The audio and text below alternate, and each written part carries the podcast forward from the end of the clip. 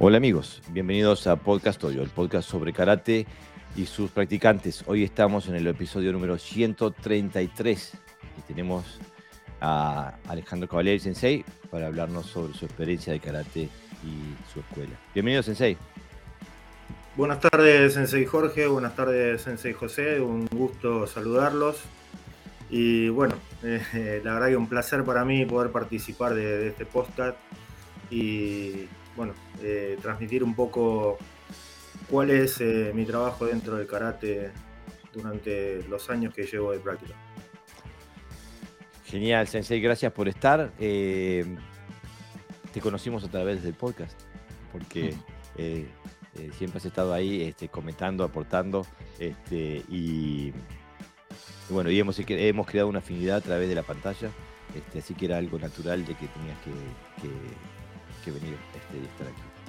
Este, como siempre, tengo este, a, mi hermano de armas, José Navarro Sensei, ayudándome eh, en, la, en, la, tarea. Bienvenido, Sensei. Hola, Jorge. Hola, Alejandro. Sí, además muy interesado porque yo lo que practiqué de, la línea de Kenzo fue a través de Masayuki Shimabukuro, un maestro de Estados Unidos, afincado, japonés, pero afincado de Estados Unidos. Y practiqué con él en Bélgica cuando venía y tampoco mucho tiempo, pero me interesaba esa, esa línea, de mucho más que, otras líneas más, cercanas que he practicado. Y la verdad es que, bueno, me, quedé un poquito ahí a medias y la verdad es que estoy bastante interesado en, esta forma de Kenzo, que es quizá, no sé si menos conocida, pero parece ser que más tradicional que, la, que la Shitokai. Sí, sí, bueno, es, mucho menos conocida que, la Shitokai. Eh, en el transcurso del podcast voy a ir comentando el porqué de ese menos conocido o de la mayor difusión del Shitokai. Eh, como le dije a Sensei Jorge durante la semana y cuando eh, cuadramos la entrevista, yo ya de entrada les voy a pedir disculpas. Hay cosas que yo las puedo contar. Imagínense que yo como representante de Saito Shitoriu en Argentina, eh, responsable de la organización aquí, eh, Saito Shitoriu es un karate de la familia Mauni. Eh, no solo es una organización de, karate, sino que es el karate familiar que se, está tratando de preservar, cuidar, y cada uno de los integrantes o de los shihanes que nos toca un poquito esa parte, nos toca preservar eso.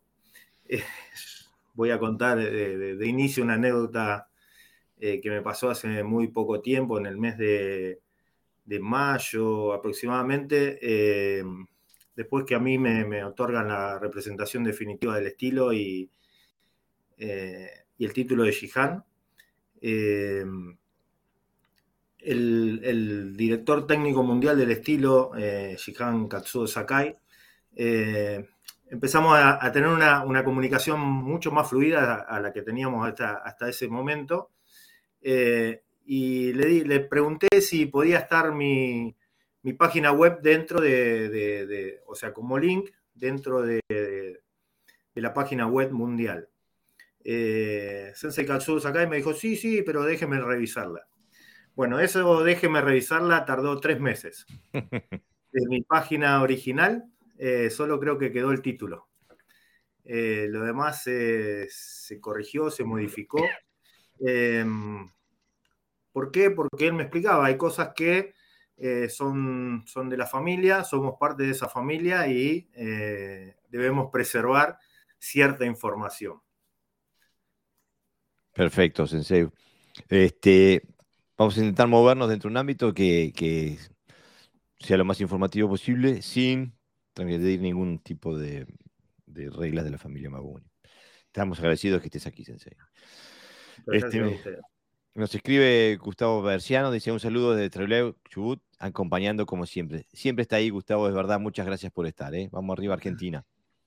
Iván Ramos dice saludos desde España. Bienvenido, Iván, gracias por estar. Este, saludos desde Bahía Blanca, Argentina, nos dice Adrián Fernández. Bienvenido, Adrián. Este, Argentina está, está presente hoy, ¿eh? Eh, Marcelo Salazar Sensei desde Formosa dice buenas tardes a los Sensei, saludos de Formosa, Argentina. Bienvenido Sensei, gracias por siempre seguir el podcast. Y René Cavieles que dice buenas noches Sensei, saludos desde Asturias, España. René Sensei, siempre al pie del cañón, muchas gracias por estar. ¿eh? Este, bueno, vamos arriba. Este, estamos hablando de Chito Ryu, que para los que, para los que estamos de afuera, los que no hacemos Chito Ryu, nos parece, nos parece casi como un estilo enciclopédico, una cosa así, ¿no? Como, este, como que tiene todos los katas que tienen todos los otros juntos, ¿no? Una cosa así. Este, ese, bueno, y Mabuni Sensei era conocido justamente por un conocimiento eh, enciclopédico de, de, las katas, de, del karate de Okinawa. Pero Sensei, ¿te animás eh, a, presentar un poquito la figura de, de, Mabuni y de Shito, el su escuela? Bueno, eh, rápidamente, eh, el maestro Kenwa Mabuni nace en, Okinawa, en, la ciudad de Yuri, en el, el 14 de noviembre de 1889. su familia, una, una familia de trabajadores de, campo, pero él era eh, descendiente de la decimoséptima generación de los Onigosuki, eh, o particularmente de Kenyo Shiro, que era eh, uno de los samuráis o, militares más famosos de, Okinawa. él como, como, heredero de esa familia de, militares, de samurái. Él quería eh, imitar un poco, desde muy chico, imitar un poco a, su familia, eh, pero era débil, enfermizo, eh, tenía bastantes problemas de salud, hasta que en el año 1902 comienza a, mejorar esos problemas de salud que tenía desde niño y a los 13 años comienza la práctica del karate eh, con uno de los sensei más famosos de Yuri, eh, Yatsune Ankoi Totsu. Em, ese periodo de, práctica eh, dura aproximadamente 20 años, perdón, hasta, hasta sus 20 años, son 7 años de práctica, donde él entrena todo el arte del karate de Itotsu. Luego, en el año 1909 eh, aproximadamente, también eh, Mabuni, por recomendación misma de, Itotsu, eh, se traslada a Naha y comienza paralelamente a entrenar con otro de los sensei famosos en, en que era Kandio Giona. Eh, allí comienza a aprender el Najate. Eh, recordemos que eh, aproximadamente, no hay fecha certera, no sé si Sensei José me, me puede ayudar con eso, pero se calcula que la muerte de Ankoi Totsu es entre 1909 y 1911, pero no hay fecha certera. Mm. ¿sí? a partir de ahí, de, la muerte de Ankoi Totsu, Ken Wamaguni continúa con las prácticas de, del Najate y paralelamente sigue entrenando ese Yurite, ese karate de Ankoi Totsu. Eh, con algo bastante particular que eh, se dice que Kengo como homenaje a, su maestro y porque estaba tan triste, acongojado por ese, fallecimiento del maestro Itotsu, todos los días iba hasta la tumba del maestro Itotsu y practicaba un kata. ¿sí? Durante horas en la tumba como homenaje a, su maestro, su primer maestro de artes marciales. Eh, durante ese tiempo, perdón, durante ese tiempo también eh, él entrena eh, con Arakaki Seiyo, un destacado maestro de Najate y, que dominaba el, el Boyutsu, el el Tonfa y el Nunchaku era un especialista en, en eh, pero más particularmente en esas eh, cuatro armas de, Kobudo, eh, donde él comienza a introducirse en la, parte del kobudo. A través del maestro de su amigo, el maestro Choyun Miyagi, que eran compañeros de práctica, y fue uno también de los que lo presentó con el maestro Gigaona. Eh, ambos, se dice que ambos, hay, hay, campanas que dicen que Choyun Miyagi le presentó al maestro Gogenki, hay campanas que dicen que Ken Wamauni le presentó al maestro Gogenki, eh, pero bueno, es eh, quien escribe la historia, ¿no es cierto? La historia, eh, si está escrita de un lado dice una cosa, si está escrita del otro dice otra cosa. Pero bueno, en definitiva ambos eh, comienzan a entrenar eh, el arte del, puño de la grulla blanca o el boxeo de, la grulla blanca de Fujian. creo que en uno de los podcasts de Sensei Navarro hizo referencia y, profundizó un poquito sobre eso. Eh, creo que también el, el, sensei Alberto Cruz había hecho una, una introducción bastante interesante en uno de los podcasts de, la grulla blanca de Fujian. Bueno, eh, hasta ahí estaba todo muy bien con su entrenamiento de artes marciales hasta que llega el año 1911 y a la edad de 22 años el maestro Mabuni eh, tiene que tomar el servicio militar. En ese momento el servicio militar de, Japón era de tres años. Recordemos que desde el año 1873 hasta el año 1945 Japón eh, tuvo una serie de, intervenciones militares en guerras, prácticamente en todas las guerras mundiales eh, y también en otras guerras eh, en Asia y en Europa. así que, bueno, Maguni eh, a los 22 años, en 1911, ingresa al, servicio militar. Eh, se dice que ahí no entrenaba karate, lo cual eh, muchos de sus seguidores, como yo, no, lo creemos. creemos que sí, él entrenaba y que sí, él enseñaba y preparaba a las fuerzas militares en ese momento del ejército japonés, desde la parte que le tocaba. ¿Por qué digo esto? Porque una persona que respiraba karate todo el día y entrenaba karate todo el día. Eh, la verdad que yo no creo que en tres años no haya hecho absolutamente nada. Creo que cualquiera de, nosotros, eh, sin ser Maguni, eh, nos vamos tres años a un lado y, nos dicen no hagas karate y creo que hacemos karate, no sé, en el momento que vamos al baño hacemos un poco de karate porque no, no vamos a dejar de hacer eso. Yo estuve en el ejército durante un tiempo y después ya me pasaron aquí a una oficina a Sevilla y estuve como cuatro meses fuera en Salamanca y mis horas libres entrenaba karate, es decir que y yo era un niño, me imagino que pues Mabuni pasaría lo mismo con, esa energía que tendría de la juventud, no creo que se quedara quieto. Seguro, seguro. Eh, bueno, en el año 1918 eh, llegan a un acuerdo con, el maestro Choshun Miyagi eh, y comienzan a, preparar eh, lo que iba a ser el grupo de karate Kenkyukai.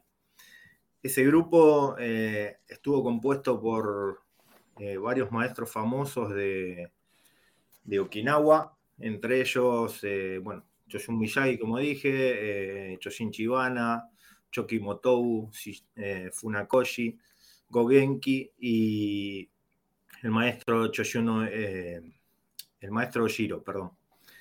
Choshu Oshiro. Eh, ese, grupo. Eh, ese fue justamente el grupo, el nombre de ese grupo fue el que inspiró el nombre del grupo de, estudio que tenemos en Facebook, que se llama justamente Karate Jutsu Kenkyukai, justamente inspirado en ese, en ese mítico grupo de, maestros de karate. Mítico y místico también, que eh, se llamaría de las dos formas, porque hay muchas también muchas versiones de, lo que, de lo que se entrenaba y se preparaba ahí y, hay maestros que dicen yo estuve ahí y, realmente no estuvieron y hay otros que eh, en algún momento se salieron de ese yo estuve ahí. Mm. No sé por qué. Eh, bueno, ese grupo de maestros en, un momento eh, fueron los que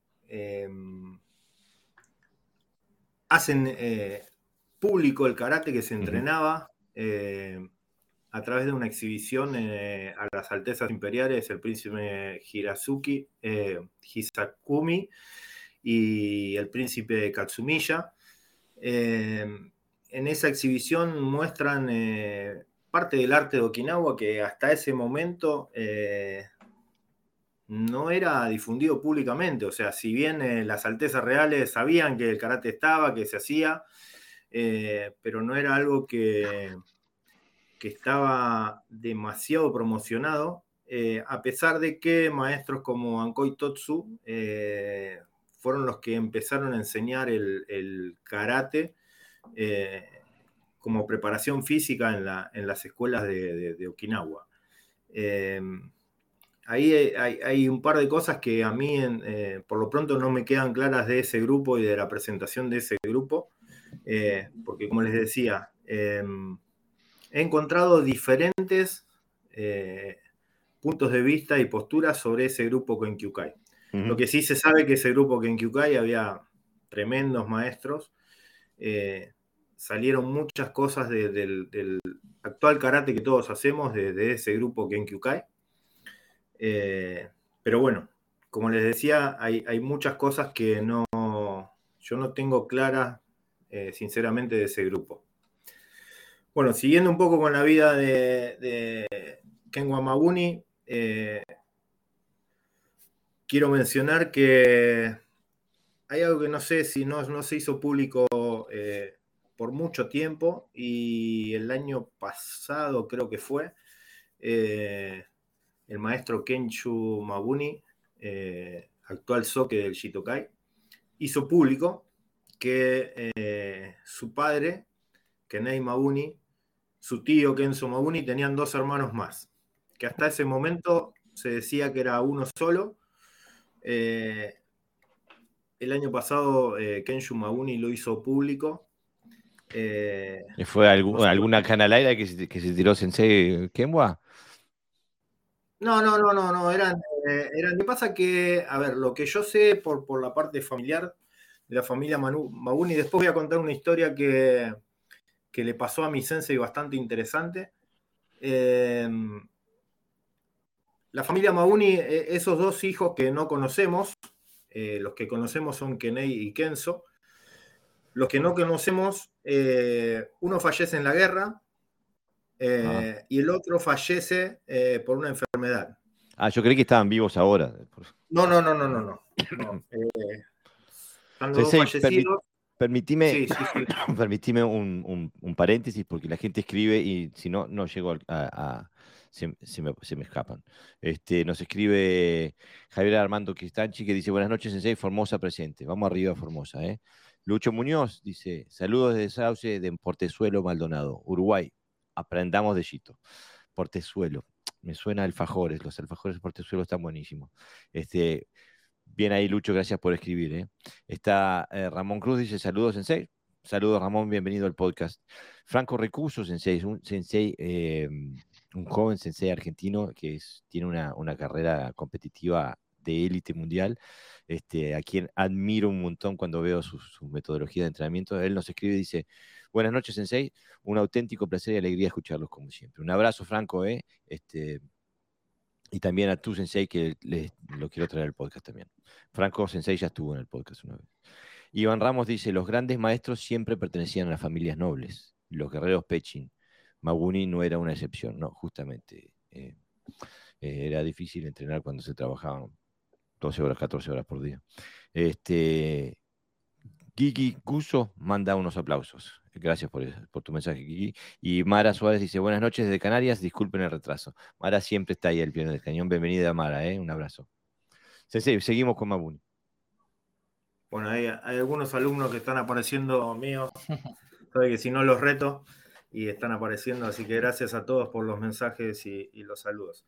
Bueno, eh, así como, como estaba contando, eh, Ken Wamaguni tuvo cuatro, cuatro hijos.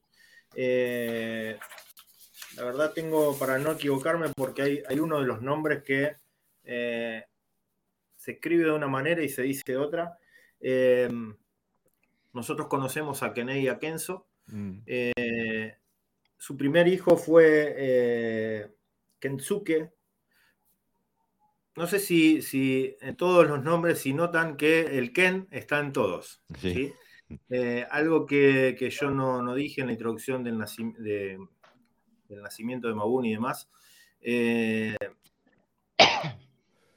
la palabra Kenwa es sabio o primer sabio, ¿sí? como se puede traducir de las dos maneras. Kenwa Mabuni em, quiso que sus hijos todos lleven el, ese kanji del Ken, ¿sí? Y ir nombrándolos, primer sabio, segundo sabio, eh, y así. Pero eh, otra de las cosas que no me cierra demasiado, eh, el primer hijo era Kensuke y no Kenei como, como todos imaginan. Kenei fue el segundo hijo.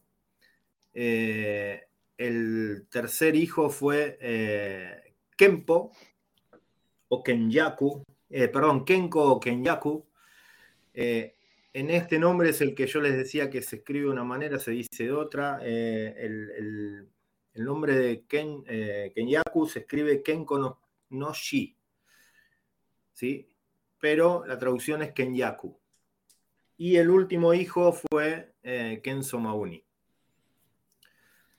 Que son los, bueno, como decía, los dos que, conocemos, Kenei y Kenzo. Bueno, seguimos un poquito con, la parte esta de la historia luego del, grupo Ken, eh, Kenkyukai.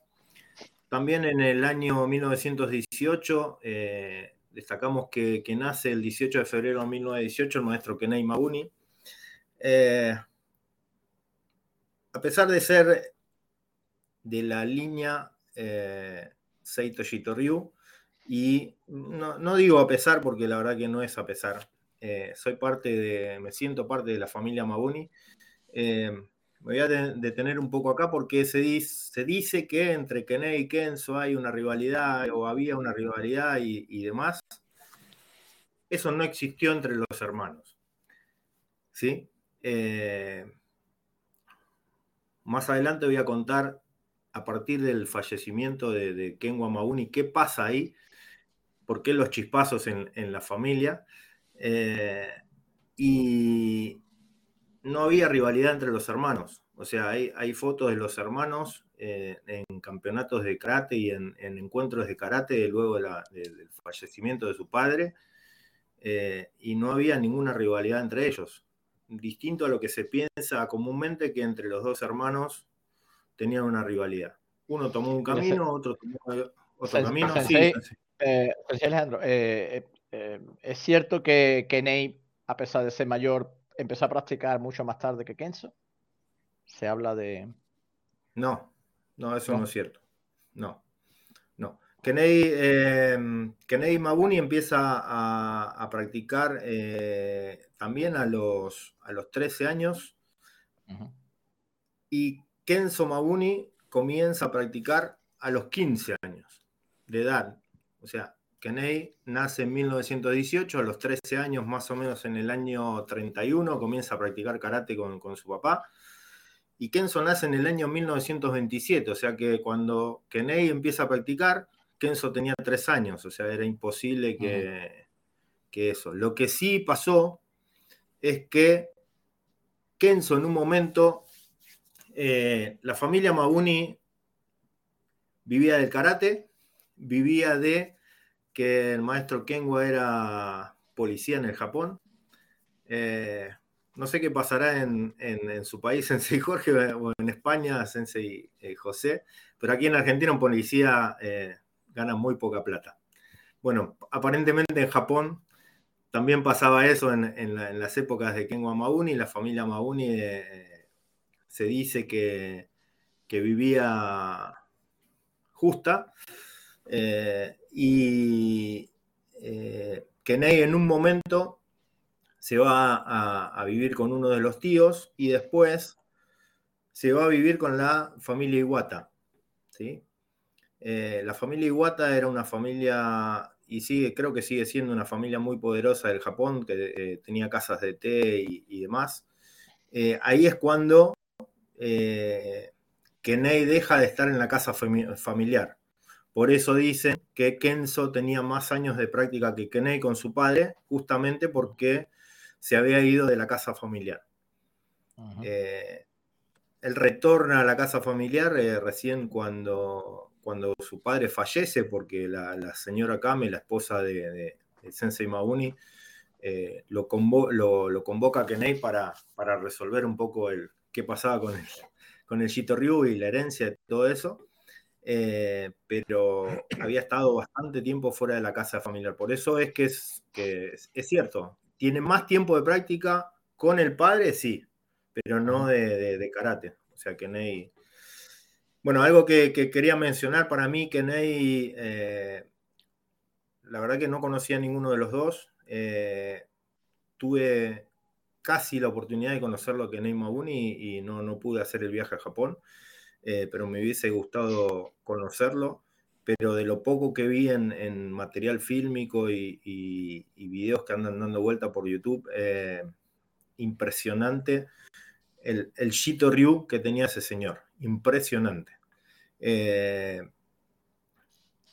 a ver, si yo de lo que vi tengo que comparar a Kenzo y a Kenei, Kenei tenía otros conocimientos que, que, yo, por ejemplo, no vi en Kenzo Mabuni. Eh, él había entrenado eh, el arte del aikido, había entrenado, eh, profundizado bastante el koujutsu, el ninjutsu y el yaijutsu, cosa que Kenzo no, o al menos eso es lo que, lo que nosotros tenemos información, ¿sí? Kenzo tenía conocimientos de, de, koujutsu, pero no tantos conocimientos como su hermano.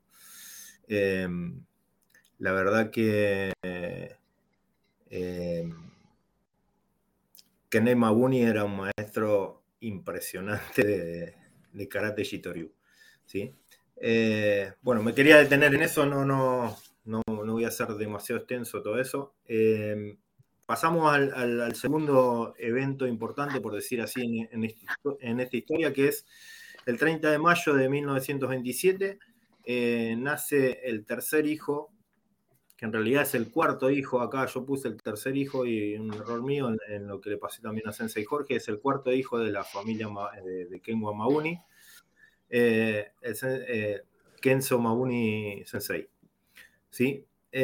a partir de ahí, como le comentaba Sensei, al Sensei José recién, recién a la edad de de, de 15 años, eh, Kenzo comienza la práctica de, karate Shitoryu con su padre.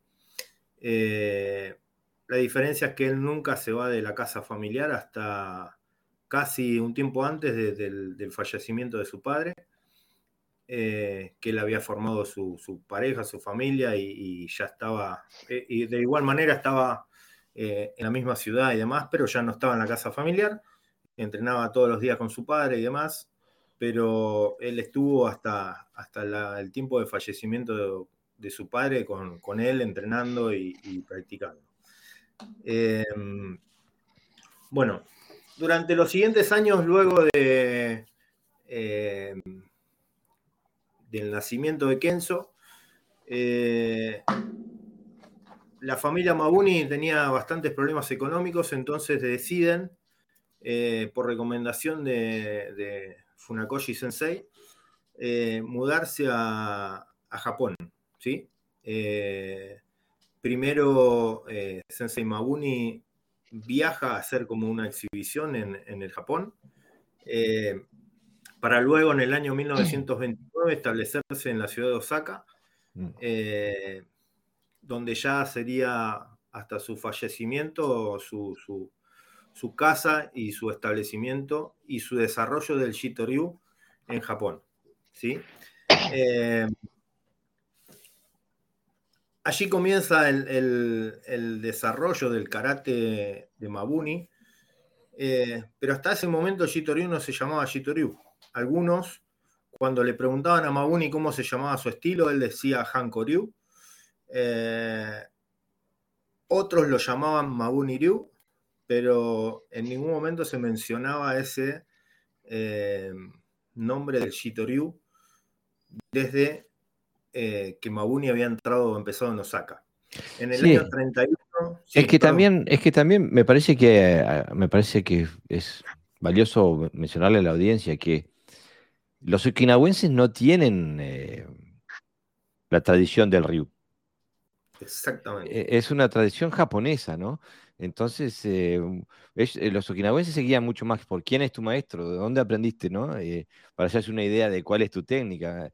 lo de los ryu es algo que, pertenecía a Japón y que, bueno, que se introdujo en Okinawa con, con la anexación, ¿no? Entonces, es muy comprensible que Mabuni Sensei no tuviera la idea del ryu antes de, ir a Japón, ¿no? Eh, es que, como yo digo, Sensei, em, el karate se transforma a partir de, la entrada del karate a Japón, a mm. través de, que eh, Funakoshi entra a Japón, eh, Mabuni entra a Japón, Otsuka entra a Japón. Hay, un montón de, maestros que cuando entran en Japón, lamentablemente, por una cuestión de japonización, creo que, también se había mencionado en alguno de los podcasts, eh, ellos tienen que adaptarse a la cultura de, Japón. Y en ese momento el Japón era, eh, el, fuerte era el judo y todo se regía bajo las reglas de, del judo. Entonces,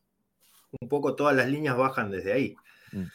Eh, pero bueno, en el año 1931 se establece en, en Osaka o, Mabuni establece, Kenwa Mabuni establece en Osaka la, lo que hoy se llama la Nihon Karate Do Kyokai o la Dai Nippon Karate Do Kyokai.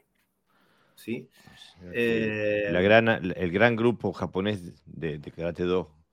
El gran grupo japonés de Karate Do eh, que hasta ese momento eh, los estilos o las líneas de karate que estaban en Japón eh, eran estilos de, como decía usted, Sensei Jorge, eh, de, maestro. ¿Sí? No, no, tenían un nombre. Eh, en el año 1933, la Dai Nippon Botokukai, la organización de, artes marciales de, Japón,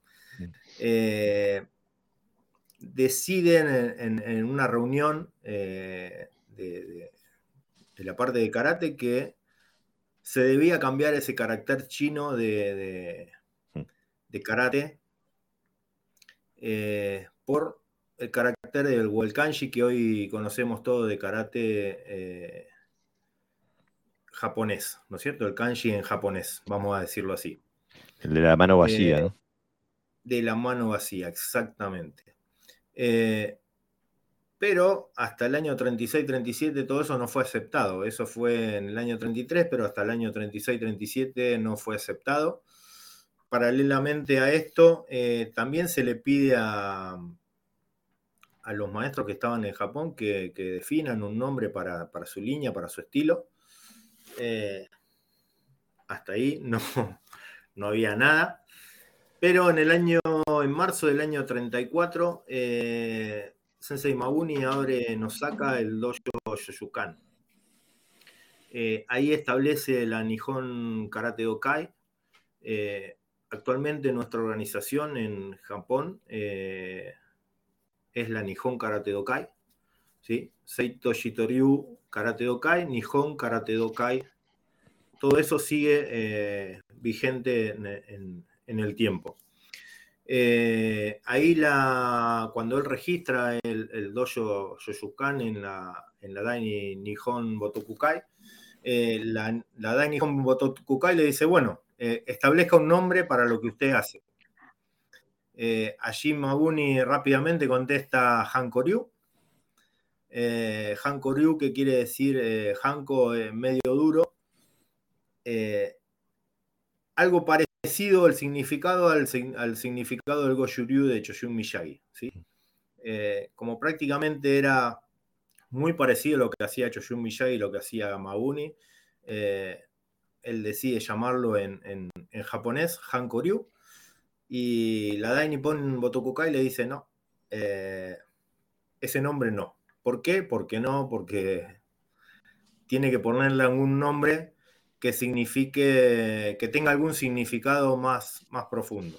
Ahí él, rápidamente piensa en, los caracteres de, iniciales o los ideogramas de, los nombres de sus maestros, Totsu y Higaona, eh, y llama a su estilo Shito. ¿sí? Eh, que el Shi pertenece al, ideograma del maestro Itotsu y el Hi, eh, perdón, el To al maestro Higaona. Ese nombre lo registra como Shitoryu en la Dai Nippon Botokukai y a partir de ahí comenzamos todos a, llamarnos Shitoryu. ¿sí? ¿Qué es lo que antes, porque están llegando preguntas? Eh, Gigi Gusu, que me parece que, es, eh, que son alumnos suyos, en C dice, desde aquí, escuchando y aprendiendo. Dice, escuchando y aprendiendo como siempre de nuestro sensei, Ferry Mili, saludos afectuosos familia Shitoryu. Dos campeonazos que tenemos en, en Argentina. escribe Nicolás Conde, dice buenas noches desde Uruguay, buenas noches Nicolás, gracias por estar. Nicolás eh, es de Goju Este, y Marcelo Salazar, Sensei, escribe, Sensei Alejandro, ¿es verdad que Sensei Funakoshi habla tan bien de Sensei Mabuni? Por supuesto. Eh, Ken Mabuni eh, considera al maestro Funakoshi su tío. Eh, porque era bastante era amigo de la familia, eh, de la familia Mabuni, y, había entrenado también, habían sido compañeros de práctica en, el dojo Itotsu, y tenían una relación excelente entre ellos, y, y sí hablaba muy bien de él, no solo por, por las relaciones de amistad o casi familiar que tenían, sino porque eh, Funakoshi Sensei tenía una frase que, siempre decía a sus alumnos: ¿Querés aprender kata? Anda con Mabuni. Anda con Mabuni. Y lo mandaban con Mabuni a aprender kata de, Itosu.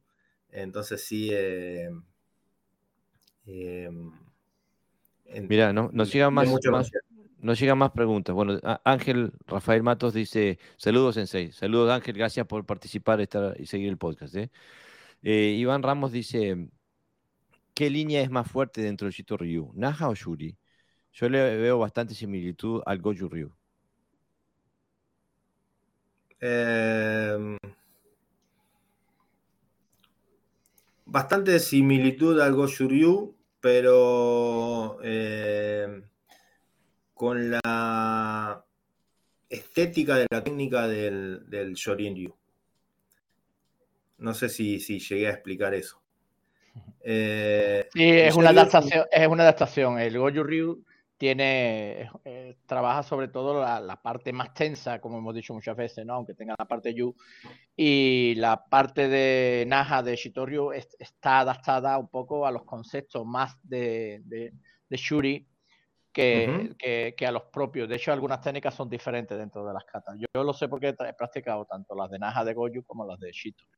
Y ahí el que, el que practica ve diferencias no solo en, el aspecto técnico, a veces no, no, no muchas, pero eh, conceptualmente sí son un poquito diferentes, aunque venga de Naja.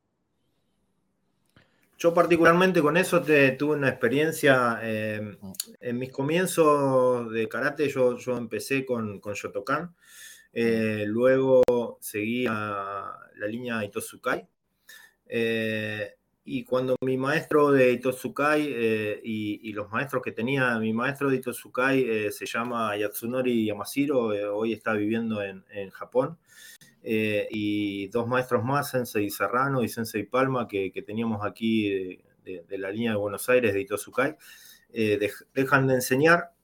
yo estuve un tiempo directamente manejándome con la, con la filial representante de Argentina, pero eh, la filial estaba, está, eh, estaba en Bahía Blanca, perdón, y como no tenía con quién ir a entrenar y demás, y dije, no, yo necesito, era joven, tenía 26, 27 años, y dije, necesito, sigo necesitando un maestro, por supuesto. Eh, como nada de lo que veía me convencía, me convenció bastante un maestro de Goju-Ryu que estaba acá en la zona, cerca de la zona de Quilmes donde yo vivo. Y fui a entrenar Goju-Ryu. La verdad que los primeros, los comienzos de, entrenar Goju-Ryu con ese maestro eh, me resultaron pero fatales porque no tenían nada que ver lo que yo hacía en Ajate, catas como, eh, no sé, Seienchi, eh, Geikisai, que eh, Itosukai tiene la línea de Geikisai, ah. totalmente diferente. Entonces, como por eso, como decía Sensei José y, como yo les comentaba, hay una, adaptación de, ahí del Goshuryu eh, pero yo creo particularmente que ninguna de las dos líneas prevalece sobre la otra dentro del Shitoryu. Para mí las dos líneas están presentes. Nosotros particularmente, nuestra base son los katas Pinan, eh, o Heian como lo llama Shitokai. No sé, bueno, sí sé por qué Shitokai los llama Heian, por, por, porque se llaman así en Japón. Nosotros seguimos manteniendo el nombre Pinan, igual que Yurite. Eh, pero nuestra base es el, los katas de, de, de, Itosu, no, no, no hay no otra cosa. No, solo no los Geikisai. Nosotros los Geikisai no hacemos. Lo más parecido a Geikisai que hacemos es Shinsei y Shinsei Ni. Sí, que es Mira, nos escribe, nos, nos pregunta eh, Franco Recuso, dice, ¿aún existe el, ese dojo de Mabune en Osaka? Por supuesto, y, espero, si Dios quiere, en julio de este año poder ir a visitarlo. Eh, pero ese, ese dojo de Osaka eh, quedó para Kenei Mabuni. Pero está, el Shoyukan. Este, Martín Viera este, nos escribe y dice: Buenas noches desde las Islas Afortunadas. Quiere decir que son las Islas Canarias. Este, interesante tema de hoy para aprender. Bienvenido Martín, gracias por estar. ¿eh? Este, Nicolás, eh, Nicolás Conde dice, los estilos pueden parecerse porque Miyagi Chojun y Mabuni Kenwa eran muy amigos. Entrenaron juntos desde los tiempos de Gigaona Cambio, sí. Y se respetaban mucho y creo que entrenaron juntos. Eh, o sea, entrenaron bastante tiempo juntos. Creo que más de, más de 7, 8 años juntos. Pero digo, sí, pero aparte me imagino con el karate de Yuchuka en Kyukai que no solamente entrenaban bajo el mismo maestro, sino que entrenaban juntos, que intercambiaban entre sí, ¿no? También, este. Claro, lo que pasa que es que, no, sí, que los estilos se parecen, lógico, pero solamente su aspecto naja. Mm. Porque, como decía Alejandro, el sencillo Alejandro, es que la dinámica de los pinas no tiene absolutamente nada que ver. Entonces, claro, digamos, los automatismos que adquieres son diferentes. A mí me cuesta, por ejemplo, cuando, cuando quiero pasar eh, mis alumnos más jovencitos, digamos, o que lleven menos tiempo, les cuesta trabajar la línea Naja porque tienen otra dinámica. Y al revés también, ¿eh? O sea, mm. la, para, para un Goju, por ejemplo, trabajar los Pinan o los Heian tiene su complejidad porque son otra forma de moverse. Eh, Nicolás Conde continúa, dice, incluso el Kaisano Genri de Goju Ryu es muy similar a los principios de interpretación de las katas de Bamuni Sensei. Este, eh, y creo que, digo, es... ¿Sí, Sensei? El, Kansai no Genri tiene bastante que ver con algo que, es nuestra, nuestra raíz. Eh, y donde se dice que sale todo nuestro Shitoryu, eh, que es el Uke no Gensoku. Eh, el Uke no Gensoku tiene bastante que ver con eso. Creo que mm, eh, fue algo que se entrenó en ese famoso grupo de Karate Kenkyukai. Eh, es bastante, mm, bastante fácil de entender en la, en la descripción, pero bastante difícil de interpretar el, el funcionamiento de ese Uke no Gensoku de Shitoryu. Eh, me puedo pasar un programa de tres horas eh, explicando lo que es el Uke no Gensoku y cuando yo se los muestro en la práctica me van a decir, pero esto no es lo que vos dijiste. Y les voy a decir, sí, tienen razón. Eh, pero bueno, el, Kansai no Genri de, de Goshuryu tiene similitudes. Martín Viera dice, hace la pregunta si, si el Shitu tiene, tiene raíces de Tomari. El Shito tiene, no, no raíces de Tomari, el Shito tiene raíces de, muchas líneas, eh, pero sus raíces principales son el Yuriti y el Najate. Mm. Eh, la verdad que Tomari, ¿cómo? No, digo que de hecho solamente tendría, se supone que tiene tres catas puras de Tomari, la, el resto son como mezclas, ¿no? Que son Unsu, Aragaki y Niseichi. Son las únicas tres que tiene de Tomari, que se puede considerar de, la línea de Tomari. Sí, lo que pasa es que Niseichi también eh, em, se considera como un kata encubierto del Najate. Mm. pero, sí, Aragaki 6 yo lo entrenaba también. Aragaki, 6, Aragaki 6 yo lo entrenaba, exactamente. Este, Eliana Vegue dice, Venezuela en Argentina con nuestro sensei Alejandro. Eh, me imagino que es una, una, una alumna. La senpai eh, Elimar Bermúdez.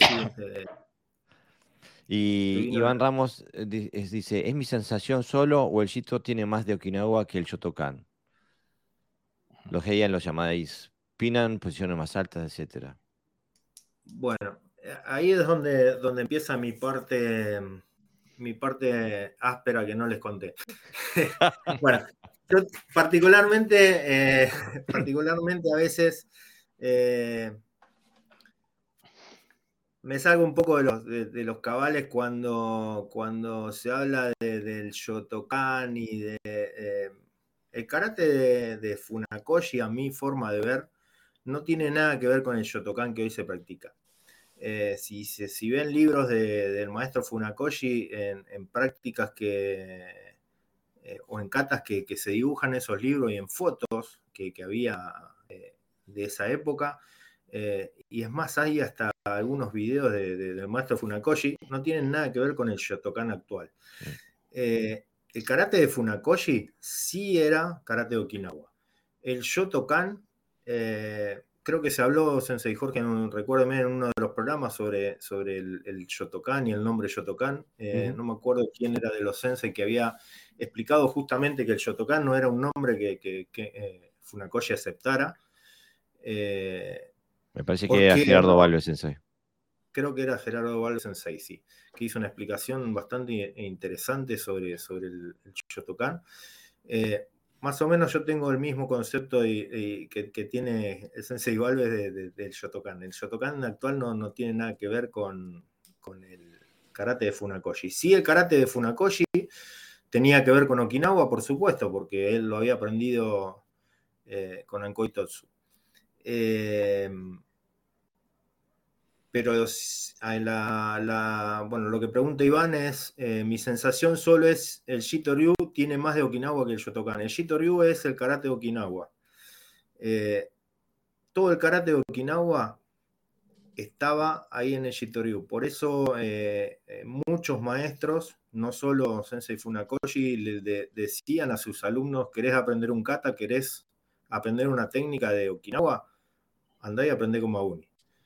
Eh, sí, incluso hemos tenido aquí ahora, y no me animo a decir bien porque no me acuerdo los detalles, pero Gerardo Valves Sensei contaba de que Mabuni iba a dar clases, no, me, no recuerdo ahora, eh, a qué dojo de Shotokan, de Kata también.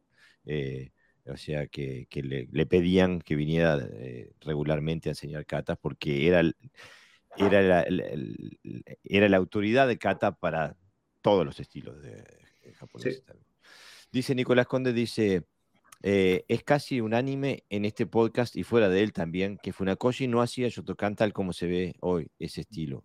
Es al menos curioso. Eh, digo, creo que, creo que esto es, eh, no, ofende a nadie, tampoco dentro del, Shotokan. Digo, es, algo fácilmente comprobable, mirar las fotos técnicas de Funakoshi Sensei y mirar lo que se hace hoy y hay hay una metamorfosis, hay un cambio. nadie dice que sea para, mal, o, eh, simplemente que no es, no, es lo mismo. Ha habido un cambio este, y, es, y, es, palpable, ¿no? digo, no está discusión, es, simplemente abrir un libro y se ve. Mara Suárez nos escribe y dice, bueno, pero esos cambios del karate actual ha afectado a todos los estilos, no solo al Shotokan, ¿no es así? Eh, eh, sí, en, mayor o menor grado, sí, especialmente a nosotros los, los que los que provenimos del karate japonés, eh, ya la, propia existencia del karate japonés determina una metamorfosis del karate okinawense. Así que nosotros los que venimos de escuelas japonesas ya estamos practicando algo que en sí era diferente. Sí, lo que pasa es que el Shotokan, tal como se entiende hoy, eh, tiene raíz puramente japonesa, mientras que los demás estilos mantienen ahí a, un raíz okinawense, y ahí sí hay diferencias. Sí, el Wado Ryu eh, de mi escuela, eh, que el Wa, quiere ahora se habla mucho de la armonía, pero en realidad quiere decir la esencia de Japón. Lo que estaban diciendo es somos el karate japonés. este, incluso nosotros también mantenemos la, la e, esa beta okinawense también. tenemos los Pinan, no tenemos ella, tenemos los Pinan, tenemos todos los nombres, los nombres antiguos, etcétera. Se mantiene el orden de los katas, o sea, hay, eh, hay una, una, esencia que igual se mantiene, como dice José Sensei, pero igual. Además, Shitoryu mantiene no solamente las katas de Naja, también tiene algunas katas antiguas, ¿no? De, de la línea de Genki, por ejemplo, Hakaku, eh, Jafa, eh, eh, Nipaipo, que creo, parece que creo Mabuni. Eh, exactamente, Nipaipo y Papurren, que son catas, catas de origen chino, eso no la tienen, por ejemplo, las escuelas más japonesas, no más, porque consideramos escuelas japonesas. Mirá, pregunta Marcelo Salazar Sensei. ¿El estilo Shitoryu se mantuvo originalmente como enseñaba Sensei Mabuni? Yo le hago otra pregunta a Sensei Marcelo. ¿Hay algún estilo de karate que se hayan mantenido tal cual lo, crearon? No Yo creo. que no. Eh, ¿Qué tratamos de hacer en el Shitoryu? Eh, tratamos de mantener lo que Mabuni dejó escrito, ¿sí? Lo que Mabuni eh, dejó en, información de nuestra raíz pero no creo que el karate eh, de Ken Mabuni sea el que hoy nosotros hacemos. Sí creo que eh, al menos la línea que, eh, que tenemos nosotros de Seito Shitoryu sí tiene que ver con, mucho con el karate que hacía Kenzo Mabuni. Eh, hay, anécdotas de, mi sensei en, sus viajes a Japón, eh, eh, Hanshi José Natera, que él estaba entrenando en, el Taikai, estaba entrenando solo con, algunos alumnos al costado del estadio donde se, hacía al otro día todo el, el mundial del Taikai y se acercaban maestros eh, muy longevos y le decían, ah, karate de Mabuni, karate de Mabuni. O sea, como que él estaba haciendo eh, los katas tal cual ellos lo habían aprendido con Mabuni. Y, mi sensei eh, como que, en algunos casos se quedó sorprendido porque diciendo, ¿cómo? Yo que no lo conocía Kenzo Mabuni y ustedes que lo conocieron, mm. yo hago el karate de Kenzo y ustedes no. Seguro. Pero bueno, no sé si contesto la pregunta. Yo creo que, ningún estilo mantiene tal cual la, la, raíz del creador, ¿no? Es que El, problema, el problema es que es la transmisión. Mabuni dejó, bueno, tuvo tres libros que escribió, ¿no? Y que son, uno de ellos Sepai, por ejemplo, no Kenkyu, donde da, bueno, conceptos y demás, y, el libro conocido este verde, donde, donde trabajó sobre una serie de principios, y luego hay una forma determinada de hacer dentro de Shitoryu, una estética, digamos, de hacer. Lo que ocurre es que se, va a eh, se va actualizando la técnica, pero no se va como perdiendo esos principios, Y ahí es donde empieza a ver la diferencia. Entonces hay escuelas que mantienen esos principios dentro de Shitoryu, que para mí es la transmisión real de, de Maguni, porque la técnica siempre es adaptable, porque al final no deja de ser algo personal que tiene cada uno. Y, entonces, bueno, se crean diferencias en el mismo Shitoryu. De hecho, hay muchas líneas de Shitoryu, ¿no? No sé, no sé si quizás sea el estilo que más variantes tiene, ¿no, eh, Alejandro? Yo creo que sí, que, es el que más variantes tiene, más... El más, variante, pues, pues cada, cada variante es una forma que se aleja, eh, ni está, ni está bien, no, no, no entro en, en esa valoración, pero evidentemente todos no puede ser el mismo Shitoryu. Es que eh, creo que es algo natural, que cada de que, de que, haya una metamorfosis natural casi. Este, ahora, pienso que sería un error eh, definir un estilo por, la, por su técnica, es como definir un auto por su pintura.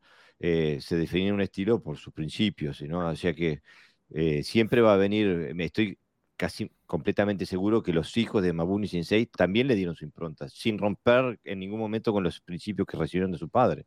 Este, eh, porque hoy, por ejemplo, tienen metodologías de entrenamiento que son, eh, no son las mismas que se hacían hace 80 años atrás.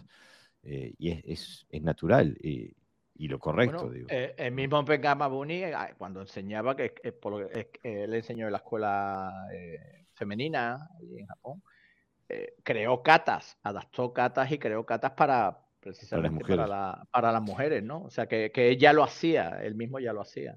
Mira, escribe Mario Bordón Sensei, que es un asiduo participante del podcast. Este, Mario, gracias por estar, ¿eh? Este, dice, si se hubiese respetado el legado de Funakoshi, probablemente algo más de esencia tendría Shotokan. Saludos a todos. Totalmente de acuerdo. Eh, vamos a no herir susceptibilidades hoy. este, eh, eh, después dice Iván Ramos dice, Shotokan también tiene los katas Kankaku y Kyunsu.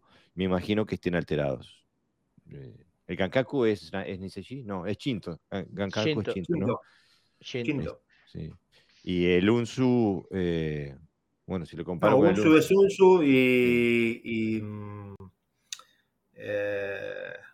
eh, se me fue lo que iba a decir. Bueno, ya... Ya volverá. Cuando, me vuelve a. Lo, digo. Marcelo Salanzayar dice: Mi pregunta es porque en cierta medida es como que usted habló de un clan secreto familiar. No, no, no, no, Ningún, no hablé de ningún momento de clan secreto familiar. Lo que sí dije que es el karate de la familia. Eh, ahora en, unos minutos voy a, voy a hablar un poquito de, por qué el karate de la familia y qué pasó ahí después de la muerte de, de Ken Wamabuni.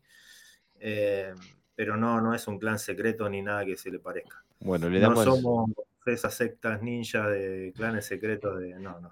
Le damos a la última pregunta y, saltamos a eso. Eh, dice Iván Ramos: si se hubiera respetado a Funakoshi, por desgracia, ninguno de nosotros estaría haciendo karate. Oh, bueno, esa da para discutir. Este, hay un, hay un mito, hay un mito en el mundo del karate este, de que, parece que la, etapa deportiva es la que ha servido para esparcir el, el karate. Este, y yo me permito estar en desacuerdo, no he, no he visto ningún tipo de datos que corrobore esa, ese mito, incluso en los, en los dojos actuales que super ultra deportivos, el 1 o el 2% de los miembros compiten, el resto no. Eh, este, y, si vas a un, a un, dojo común y cualquiera de cualquier parte del planeta hoy le preguntas a un, a un miembro normal quién es Sandra Sánchez, te va a decir no sé. Este, creo que, se podría haber llegado. Hay, hay artes que lo han demostrado. El Aikido tiene una. Se ha esparcido por el mundo sin nunca entrar en esa parte, esa, parte deportiva. Y, y el, el ninjitsune, digamos, que todavía es mucho más extenso. Bueno, el ninjutsu tuvo, tuvo a Hollywood, ¿no? Exactamente. Bueno, también tuvo a Hollywood. De alguna, de alguna manera todos han tenido, claro, la forma de expandirse por, por, el mundo es a través de la información, evidentemente.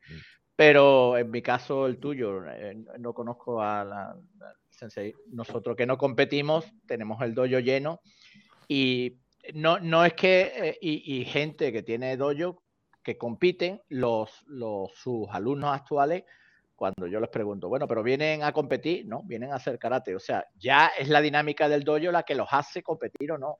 Pero él, la gente no va concretamente buscando, como va, pasa en fútbol, ¿no? Voy a apuntar más fútbol para competir, ¿no? Van a hacer karate. Es que ni saben que hay competencia de karate la mayor parte de la gente. Alejandro Sensei, vamos, vamos a seguir porque queremos que nos cuentes un poquito también sobre Quiero detenerme, perdón, Cesey, una cosa eh, para, cerrar el tema de, la pregunta que hace Iván Ramos López.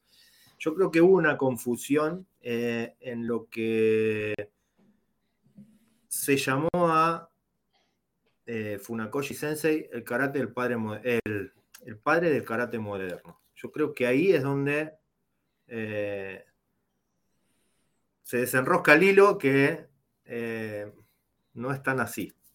¿Sí? Eh, el padre del karate moderno no fue ni Funakoshi ni Mabuni, eh, fue Itotsu. Mm. si me disculpan, fue Itotsu.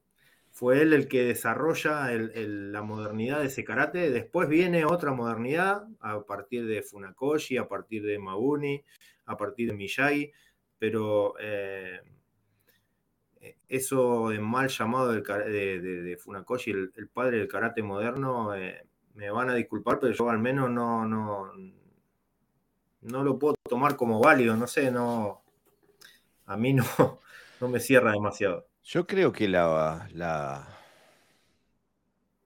la gran ventaja que se le, puede dar a, Funakoshi Sensei, que fue de, de esa primera generación, que vino él, vino Mabuni Sensei, vino eh, Motobu Sensei, vino Choyun Miyagi Sensei, esa, esa primera ola, eh, el, que, el, que, el que logró penetrar la, la sociedad japonesa y logró entablar, entablar contactos de altos niveles de la sociedad, fue el que le fue mejor con eso fue Funakoshi, ¿no?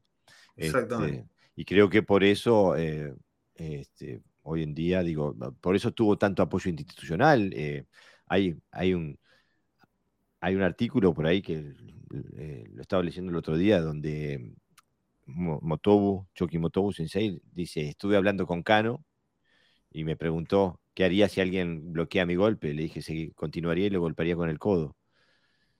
Y no me volvió a hablar más de karate. Eh,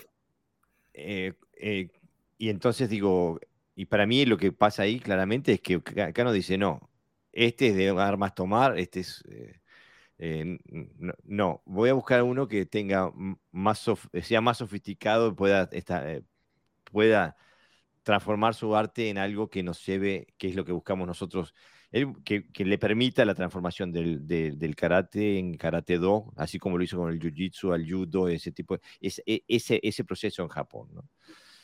Entonces pienso que no era ni el más, ni el más alto, ni el más lindo, ni el más. Era, eh, fue el que. No, y además era pro japonés, ¿no? Porque el, último podcast que hicimos, la coletilla que les pone de Funakoshi cuando dice las cosas que pasaban en Okinawa, ¿no? Como que él tenía, estaba, confiaba que a través de Japón hubiera una, una reforma social a todos los niveles, ¿no? Y eso lo aprovechó, estuvo en su momento. El problema es que cuando se transmite a Occidente ese karate, el Shotokan pega muy fuerte. ¿Y qué ocurre? Que el Shotokan es a partir de Funakoshi, obviamente, ¿no? Y se olvida mucho de esa historia. De ahí eh, quizás la coletilla del padre del karate. Sí, pienso que, la, que, después del, del, 55 se ha hecho mucho para edificar esa imagen, ¿no? Este, pero, pero incluso, digo, mi tradición eh, apunta a Funakoshi, porque Otsuka Sensei fue alumno de Funakoshi, pero apunta a Mabuni y apunta a, Motobu Choki también, porque Otsuka Sensei también estudió de ellos, o sea que eh, no, se, no, se le da nada más que a una cabeza. Aníbal Rodríguez nos escribe desde México, dice, hola, saludos desde Monterrey, México. Sigo su programa desde hace un año. Mis felicitaciones, excelente trabajo. Gracias Aníbal, gracias por estar. Vamos arriba a México. Sensei, ¿te hablar un poquito sobre la línea Seito, que, es lo que es específico de, la visión. De, estábamos hablando de que Seito Río eh, tiene 10.000 variantes, ¿no? Pero, sí, justamente iba, iba, iba a mencionar. ¿Y por qué era, y por, sí, porque, ¿Y por qué el apellido, el nombre de Seito? Porque quizá algunos compañeros no conocen. No nos dice nada a los que estamos fuera del Shito. Bueno, eh, en principio las ramificaciones que tiene eh, el Shitoryu, que son, eh, como decía Sensei y Pepe, creo que, en, en, estilo de karate es el que uno de los que más tiene. Eh, particularmente yo pienso que, vieron que mencioné que muchos maestros decían anda a entrenar con, con Mauni Kata, anda a entrenar con Mauni Kata, anda a entrenar con Mauni. ahí empiezan parte de las ramificaciones del Shitoryu mucha gente iba, entrenaba dos meses, un año con, con, Mabuni y después decía, se iba y decía, hago Shitoryu. Eh, creo que al margen de, los hijos, eh, había dos personas que, tenían el, verdadero Shitoryu de, de Mabuni. Uno era Ryuyo Sakagami, el otro era eh, Chohiro Tani de, la Yukokai todo lo demás, eh, salvo, bueno, ahí había un maestro, Junichi Noue, que, también se dice que, tenía ese karate de Ken Wamauni, eh, pero todo lo demás son ramificaciones de las ramificaciones de las ramificaciones. Eh, lo, más tradicional del karate de Ken Wamauni estaba en, esas personas, en Chojiro Tani, eh, Ryuyo Sakagami, Kenei y Kenzo Mauni. Eh, si me permiten, antes de pasar al, al, Seito Shitoryu, eh, cuando Ken Wamauni eh, comienza a, trabajar en la policía de, Japón y comienza también en la enseñanza del karate en las escuelas y universidades de, Japón, eh, comienza en la enseñanza del karate para mujeres, que hasta ese momento estaba bastante quisiera decir que no se conocía. Él empieza con eso y dentro de la enseñanza del karate para mujeres, eh, él crea dos katas. Uno es Miyoyo y el otro es Aoyagi. Miyoyo y Aoyagi se hacen en casi todas las líneas de Shitoryu o Shitokai o como se llame. Pero ninguno se parece al Miyoyo y, y el Aoyagi que hacemos nosotros en nuestra línea. El miollo y aoyagi que se hace en Shitokai, por ejemplo, es totalmente diferente. Eh, tienen alguna que otra técnica igual, pero son bastante diferentes. Eh, el primer kata que él crea en, eh, como para la enseñanza en, esa escuela de, mujeres es el kata miollo, que quiere decir estrella del amanecer o estrella del alba, y fue un homenaje a su esposa, la señora Kame Mabuni, eh, que se decía que lo acompañaba todo el tiempo en los entrenamientos matutinos que, el maestro Kenwa tenía. ¿sí? Ella llovía, hacía 400 grados de calor, eh, caían rayos, tsunami en Okinawa y ella estaba con el maestro Mabuni siguiéndolo y en honor a ella, eh, él crea ese kata eh, Miollo, o lo llama así Miollo, que es estrella del alba, estrella del amanecer. Eh, que si vamos un poco a la, astronomía, la estrella del amanecer es Venus, ¿sí? que tiene bastante que ver, creo, con las mujeres. Eh, pero bueno, me quería detener en eso antes de, seguir un poquito con, la historia y, empezar con el Seito Shitoryu. Eh, el maestro Mabuni fallece el 23 de mayo de 1952, eh, perdón, a los 62 años de edad.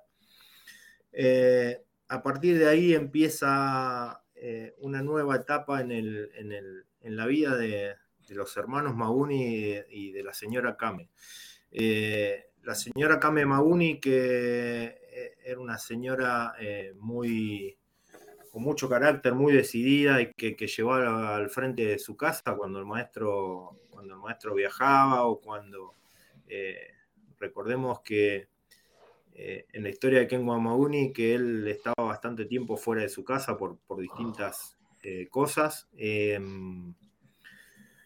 convoca a sus hijos a Kennedy y a Kenzo y por tradición familiar de las familias japonesas, el hijo más grande, en este caso Kenei, debería ser el heredero del karate de su padre, del Shitoryu. En ese momento, Kenei Mabuni eh, le dice a, su madre que no, no podía tomar eh, inmediatamente semejante decisión, que lo iba a pensar, y se va por dos años del Japón ahí pasan una serie de cosas que, si quieren en, otro momento se las cuento. Él eh, cuando se va de Japón estuvo en, México, en Guatemala. Eh, eh, yo estuve entrenando y conocí a uno de los maestros que, guatemalteco que, que recibió a Kenei Mabuni en ese, en ese éxodo. Em, y bueno, ante la ante el éxodo de Kennedy y que las cosas no se resolvían y había muchas presiones dando vuelta, eh, la señora Kame decide que, que, Kenzo iba a ser el heredero del Shitoryu. Después en el medio pasan algunas cosas como que em, otros practicantes de Shitoryu reclaman a, a Kenei por qué no había sido él el soque y, demás. Y Kenei junto con Manso Iwata, que, que bueno, también, no, no voy a ahondar en, esos detalles. Era un, poderoso empresario, él y su familia de, casas de del Japón. Eh, crean la organización Shitokai. Ahí está un poco el porqué de eh, la expansión tan grande del Shitokai y eh, la expansión tan chica del, del Seito Shitoryu. ¿sí? la familia Iwata era muy poderosa. la expansión y la posibilidad de expansión que ellos tenían en ese momento y posteriormente fue mucha. Y a partir de ahí comienza, comienza la expansión de, del Shitokai. Sí, pero bueno, eso fue mucho tiempo después del fallecimiento de, de, Ken Wamabuni, casi eh, la expansión comienza a fines, eh, mediados de los años 60, mediados de eh, principios de los años 70.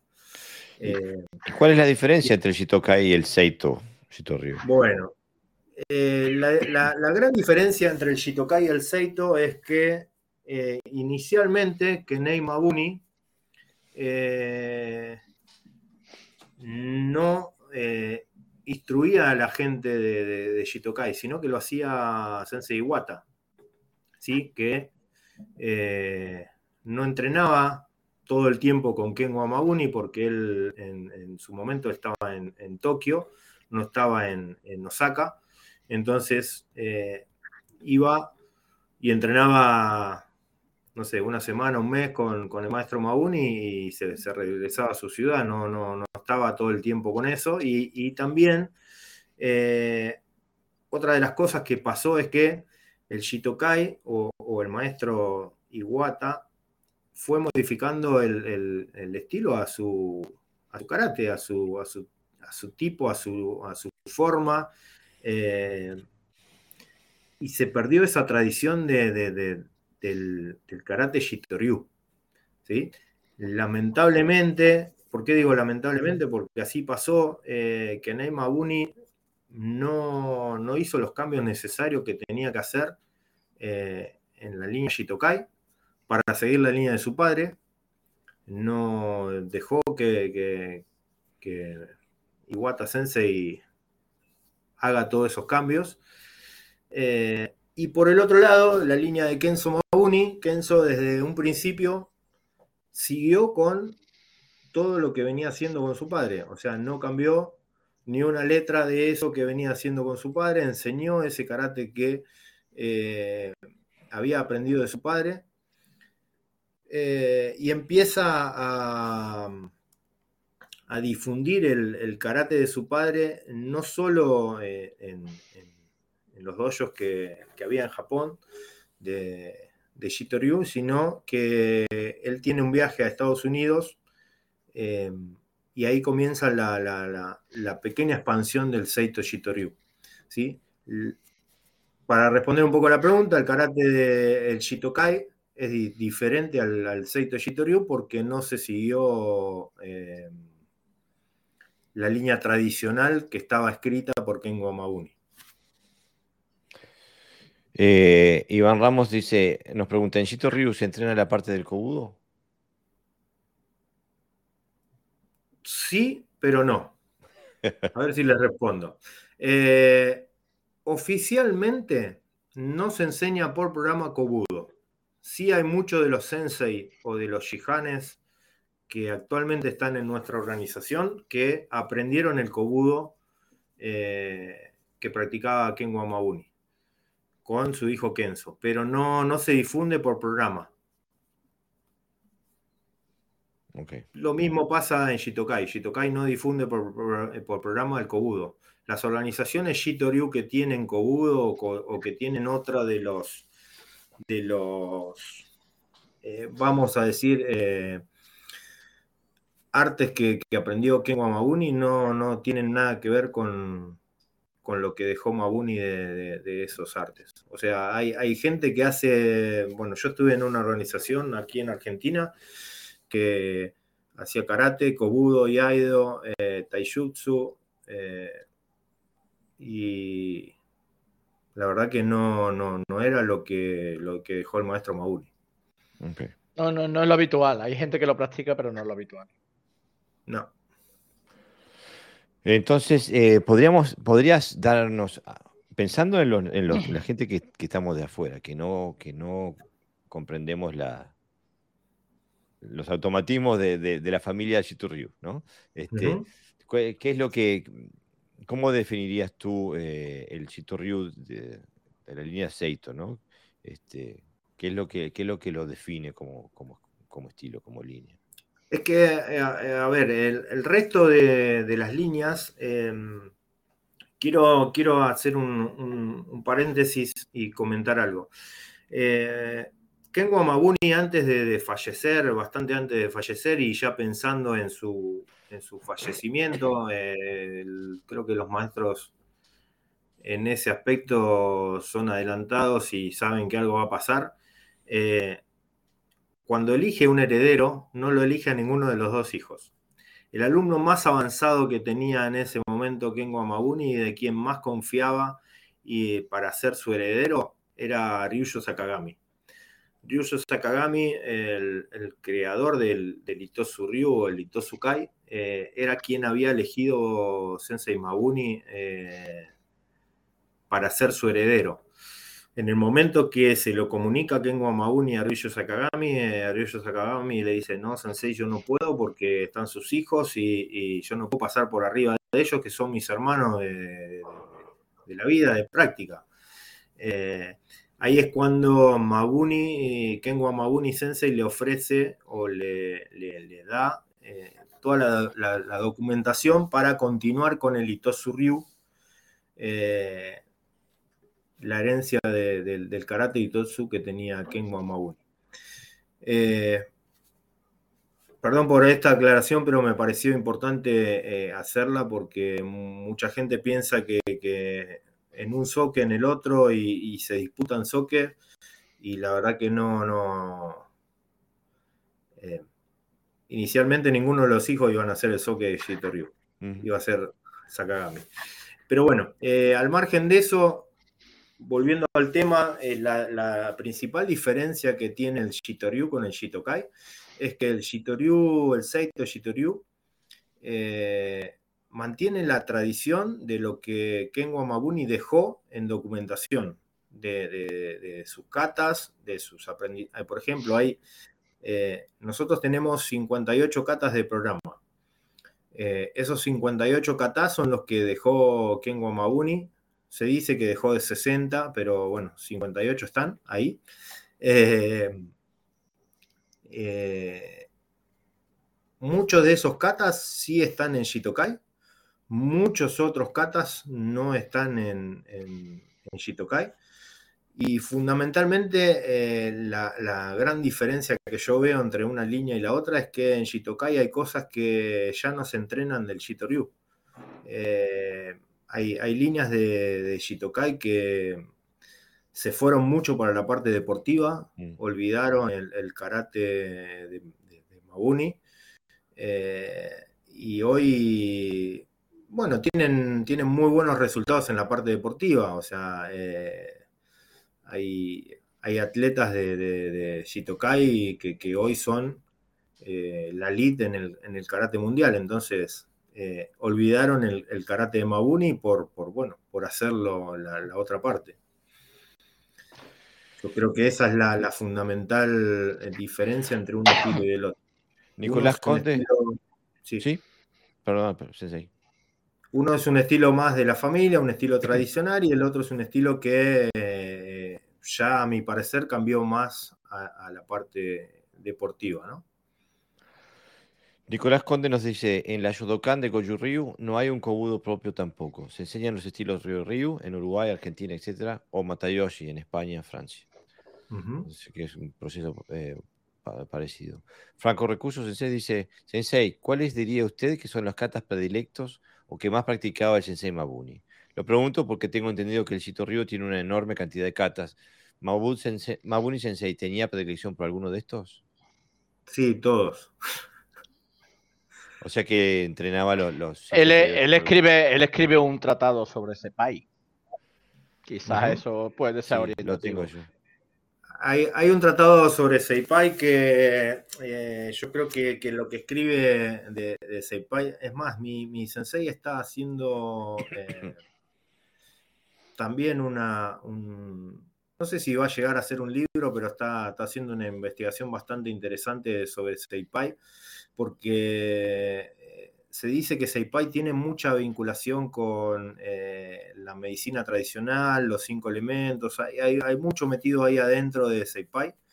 Y, hay muchos investigadores, entre ellos, bueno, Ken Wamabuni fue uno de ellos que, ahondó bastante profundo en, la investigación de Seipai. Sí, puede ser que, ese sea uno de los catas predilectos. Sí, y otra cosa, en las fotos, la mayoría de las fotos que, que se tienen de él, aparece haciendo técnicas de Naja poco de Shuri.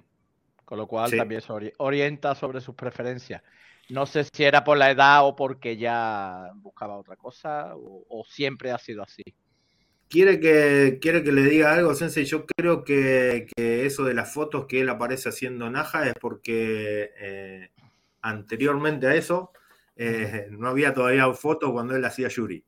Cuando empezaron a hacer, a, que él empezó a sacarse fotos, eh, Estaba en, su etapa, en su periodo de. En su etapa Pero eh, está muy claro en, que él no, tenía preferencia ni por Naja ni por Yuri, porque ya le digo, en nuestro programa eh, la base se enseña desde el, desde el Itosu Ryu, desde el, desde el Itosu, entonces no. no no, pero una, cosa, es lo, una cosa es lo que se enseña y otra cosa es lo que se practica a veces no tiene por qué estar reñido. No, no, sí, seguro, seguro.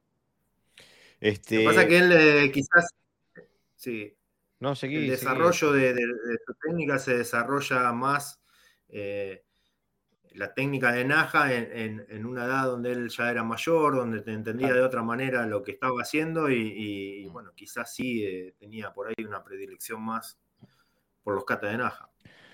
Este, quería hacer un paréntesis porque necesitamos una, hacer una tanda, como se diría en la radio.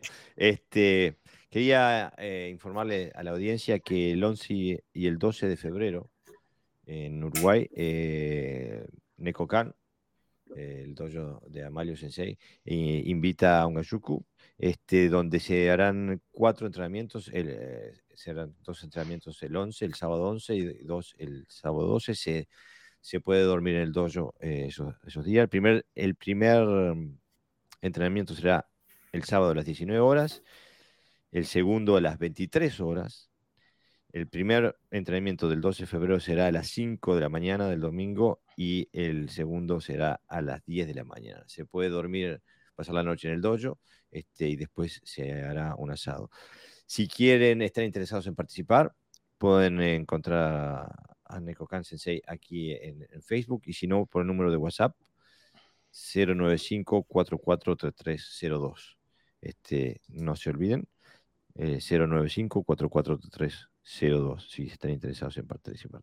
Y también, si no, eh, eh, Ariel Garófalo de la revista Mocuso me va a asesinar si no digo nada.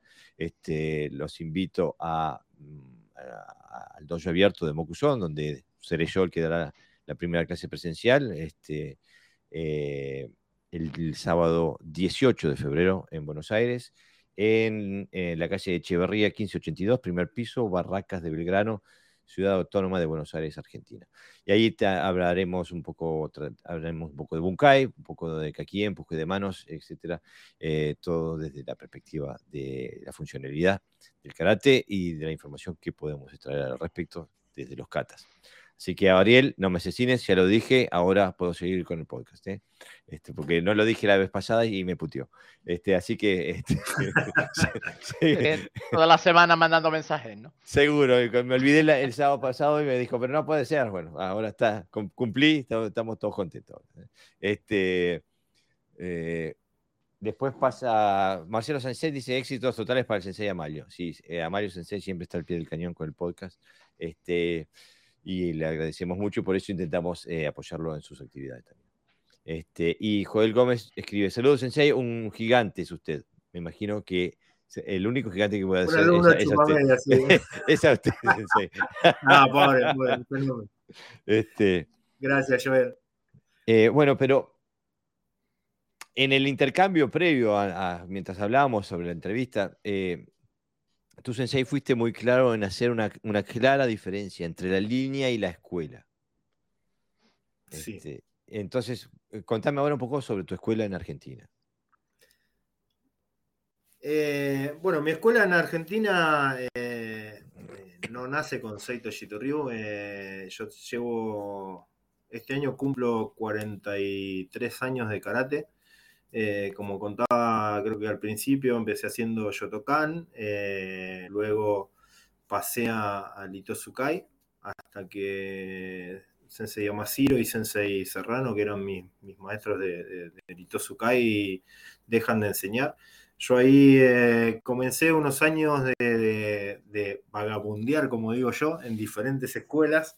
Eh, entrené Goshuryu, entrené algo de Wechi, eh, volví a hacer Shotokan, eh, hasta que en un momento por, por mi trabajo, la facultad, quería terminar la, la- facultad y, eh, el tema del trabajo, bueno, eh, Argentina también, eh, usted, Sensei Jorge, es uruguayo y sabe que, que- que tenemos bastantes vaivenes acá en Latinoamérica, sobre todo en Sudamérica, entonces a veces eh, acá tuvimos una hecatombe bastante interesante, entonces eh, yo entrenaba, estudiaba, trabajaba y, se me hacía bastante difícil todo. Eh, dejé de ir a, entrenar a, a dojos durante cuatro años casi. Entrenaba en casa, entrenaba solo con algún amigo o colega que tenía. Hasta que volví a un dojo de Shitoryu, empecé a entrenar nuevamente y esa etapa de, volví a un dojo de Shitoryu hacía eh, Shitokai, una línea de Shitokai acá en Argentina. Eh, hasta que en el año eh, 2010 una desaveniencia, una, un cruce de, palabras y de cosas que, no me gustaron en la organización que yo estaba, sobre todo con el Sensei que, lo manejaba acá en Argentina. Eh, decidí dar un paso al costado y dije, eh, después de todo lo que había transitado, eh, necesito un maestro que me enseñe. Eh, yo había visto al maestro Natera en, un seminario que había hecho acá en Argentina. Eh, me contacté con él nuevamente en ese 2010. Eh, le pedí eh, que sea mi maestro y poder viajar a Venezuela para conocerlo, para entrenar con él o que él viaje a Argentina. Me dijo, mirá, todo bien, pero yo no, no manejo la representación de Seito Shitoryu para Argentina, ni la tiene un maestro de Chile. Me dice, contactate con ese maestro. Me contacto con ese maestro de Chile, eh, le escribo y demás. Y la verdad que no lo voy a decir, pero la respuesta del maestro de Chile eh, no fue la que yo esperaba. Eh, como no me gustó la respuesta, volví a escribirle a Sensei Natera y le dije, mire, Sensei, el Seito Shitoryu es así como me dice este señor en este mail. Eh, me dice, no, mire, eh, Alejandro Sensei, eh, no es así. Pero queremos, queríamos saber y queríamos tener pruebas fehacientes de que lo que está diciendo este Sensei en el mail está pasando. Eh, déjeme comunicarme con Hombu Dojo, se comunicó, le dijo que, él tenía una persona interesada en Argentina para, para que entrene, que quería aprender con él. Eh, Hombu Dojo inmediatamente ante la situación dijo que sí, que, que me, me- me tome como alumno. Eh, bueno, y empecé en el año 2011, trajimos la primera vez a Sensei Natera, estuvo un mes y medio más o menos acá, dando clases, seminarios. Eh, la verdad que fue, eh, no casi, sino fue la, la vez en mi vida que más entrené karate. Eh, Sensei se levanta, para que tengan una idea, a, la- a las 7 de la mañana eh, y dice, vamos a entrenar. Y son las 2 de la mañana estamos haciendo la sobremesa de la charla de, y la charla es karate, karate, karate. Duerme 4 o 5 horas, se levanta y vuelve a entrenar. En el 2011, bueno, como decía, yo lo traje, estuvo un mes y medio. La segunda vez que vino fue en el 2012. Eh, y ahí en el 2012 le dije, Sensei, ¿no quiere quedarse en mi casa y así está más cómodo? Me dice, sí, yo se lo iba a pedir. Eh, creo que me está escuchando ahora y se va a reír de lo que digo. Eh, bendito ese día que dije, Sensei, se quiere quedar en mi casa. Porque ya era, me despertaba a la mañana, Sensei, vamos a entrenar y, casi no íbamos a dormir juntos entrenando. Eran prácticamente 15, 16 horas todos los días de entrenamiento. Practicar, practicar, practicar, practicar.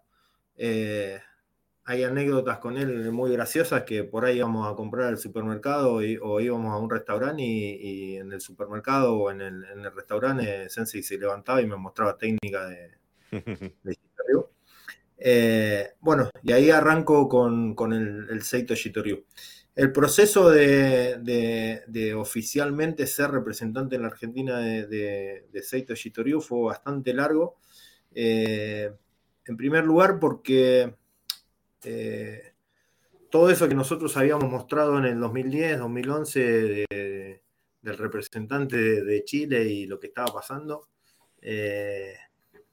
los japoneses no, no, no sé si no lo entendían, no lo creían, no...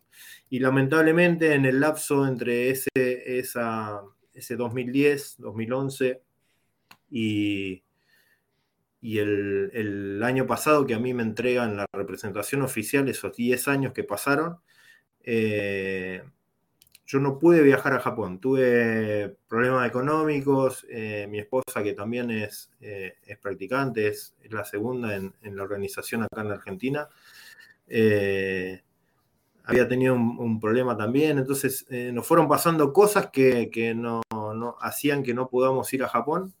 yo creo que entre todas las desgracias de la pandemia, gracias a la pandemia nosotros pudimos recibir esa representación porque como era, se había, por tres años fue, fue imposible viajar a, Osaka, entonces no, había forma y, allá entendieron muchas cosas que, entre videos, e información que nosotros mandábamos, eh, entendieron que teníamos que ser representantes acá en Argentina y, el año pasado recién nos, nos, dieron la representación oficial.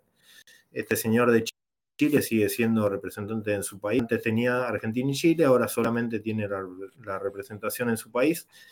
Eh, así que bueno, nosotros por suerte tenemos la, representación acá en Argentina. Nos escribe Yarin Cross, eh, nuestro querido entrañable sensei de Puerto Rico, que tiene una página, un grupo de, Facebook con, como me parece, con 22.000 miembros a esta altura karatecas tradicionales. Nos manda saludos desde Puerto Rico. Mis queridos amigos, siempre lo mejor, Yarim Cross.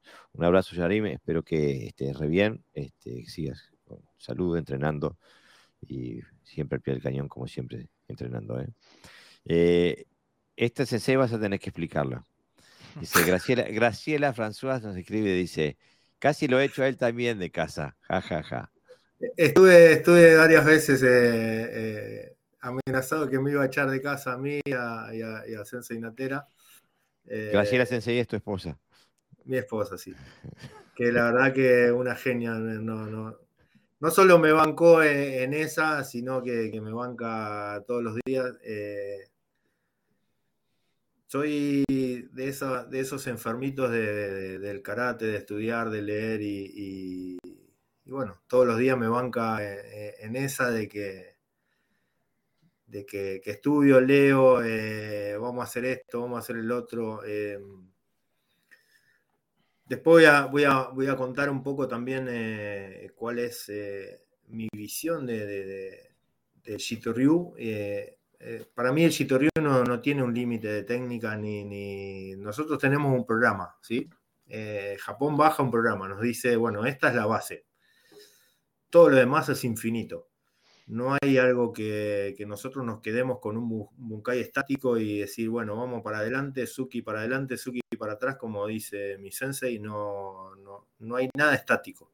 El, el Shitoryu tiene que ser un karate totalmente funcional y adaptable a cualquier persona, a cualquier ser humano y, no quedarse con una técnica estanca. Eh, eso de ir hacia adelante y hacia atrás, eh, prácticamente para el no contempla eso de avanzar con Maitesuki, Senko Suachi Maitesuki, eh, Ushiro Ashi, Senko Suachi Yokuke, eh, para no, no contempla.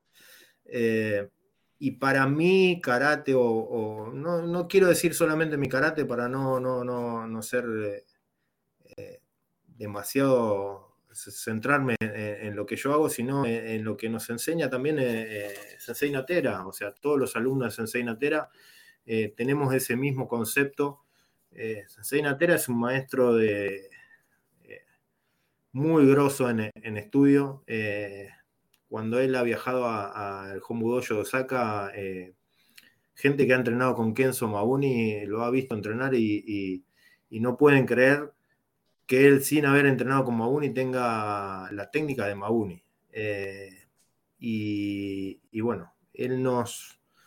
Todo el tiempo yo digo, eh, no, porque, a ver, yo hace seis años que no lo veo a Sensei, eh, pero hablamos todo el tiempo por teléfono, hablamos todo, nos mensajeamos y a veces estamos pensando, uno está pensando una cosa, una técnica o demás, y, y le manda un mensaje al otro y el otro contesta eh, Sensei, te iba a escribir por lo mismo. Pero ¿cómo, Sensei? Te iba a escribir por lo mismo, me dice, ¿viste tal cosa? Bueno, eh, así estamos. Pero particularmente yo el, el lo veo, eh, lo veo así, no es un karate eh, convencional, por llamarlo de alguna manera. El Shitoryu es un karate que va más allá de lo que nos enseñan o tenemos un programa básico. Tenemos un programa básico justamente porque es básico, porque es el, punto de partida para todo lo demás. Eh, casualmente hace un mes, eh, un poquito menos, cuando recibimos la, información del próximo Taikai que va a ser en julio de, este año, eh, Katsudo Sakai, que es el director mundial de instructores, eh, nos envió un mail a todos los, los, cabezas de escuela de, todo el mundo diciendo que eh, había visto eh, en videos o en...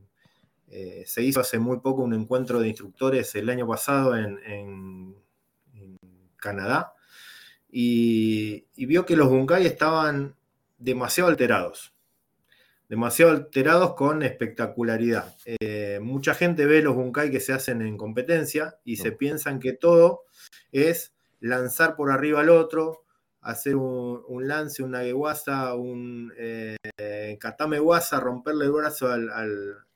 Eh, pero no, no se centran en la verdadera técnica de ese, de ese bunkai o de esa, esa técnica del kata. Mm. Entonces, hubo tanta distorsión adentro de, nuestra organización.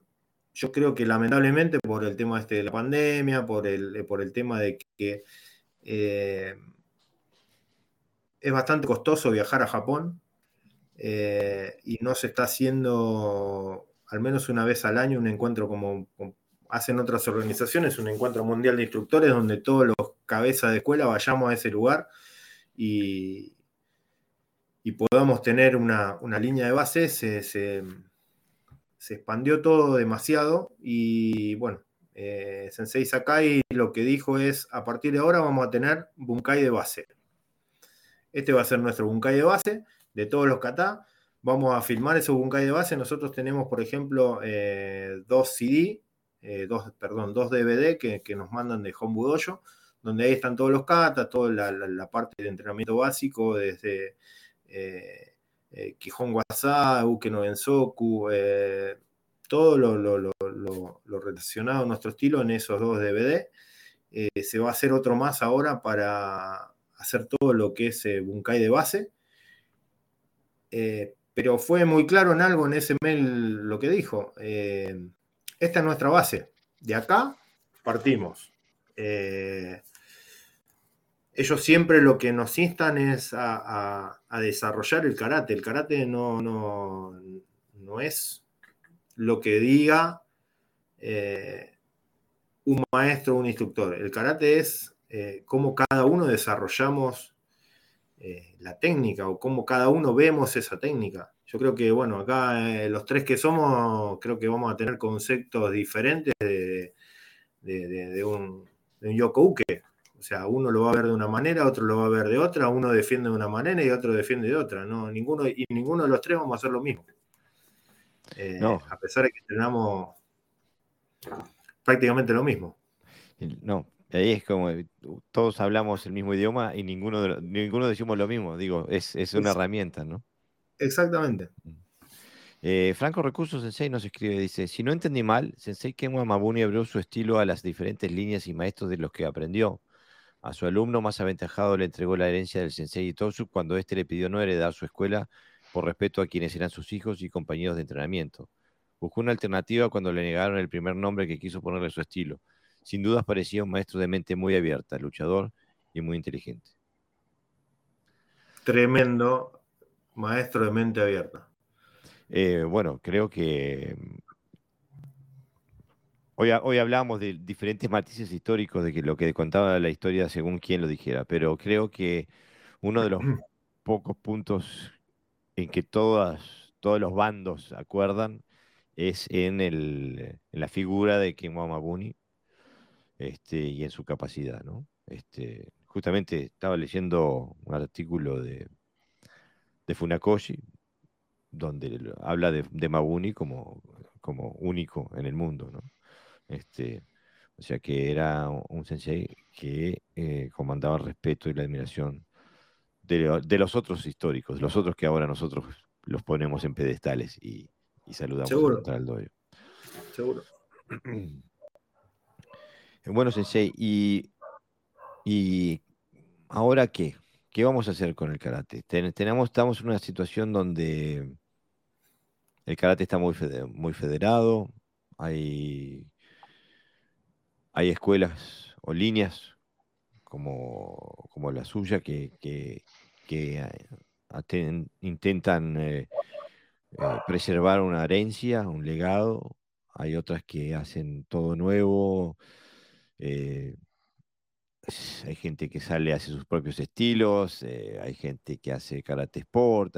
o sea, el karate son, somos decenas de millones de practicantes con casi que decenas de millones de variantes no hay un gran riesgo de que se desvirtúe todo, se vaya todo al carajo, por así decirlo. Es que, a ver, Sensei, yo creo que eh, eso va a depender de cada, de cada maestro de cada, y de cada practicante, de cómo cada maestro se lo transmita a cada practicante y de cómo cada practicante entienda de qué se trata el karate. Eh, en mi caso particular, eh, y esto lo vengo haciendo desde, siempre, y tuve la etapa de competidor, eh, fui selección nacional, eh, pero siempre tuve bien claro algo.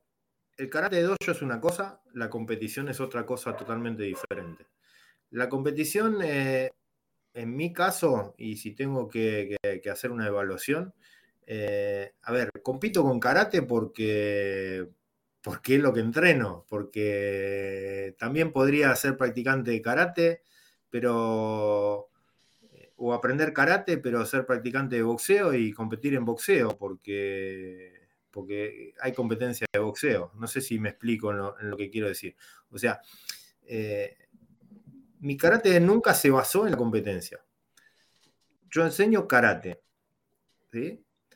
Eh, quien quiera entrenar para competir, yo tengo las herramientas para entrenarlo, conozco cómo entrenarlo y lo llevo a los torneos porque tengo contacto y, también me he federado para que eh, mis alumnos tengan esa posibilidad de que yo tuve en su momento de, poder competir y conozcan esa etapa de competencia. Ahora, hay un momento que la etapa de competencia se termina, como cualquier deportista de elite. Eh, un jugador de fútbol a los 35, 40 como mucho, termina su etapa de, de, futbolista y ¿qué le queda? bueno, a los futbolistas un poco más que a nosotros, porque le quedan los millones que ganan durante esa etapa deportiva. Nosotros no, no, no, vamos a llegar nunca, por más que seamos la elite del karate. Pero eh, no les queda otra cosa. O sea, si, si no se hacen directores técnicos, y la verdad que no van a tener eh, otra cosa que hacer dentro de su, deporte de fútbol o el tenis o cualquier otro deporte. Creo que a nosotros nos queda algo más si enseñamos al alumno desde la base que el karate deportivo no es eh, el todo, ni tampoco es el nada. O sea, el karate deportivo está, existe.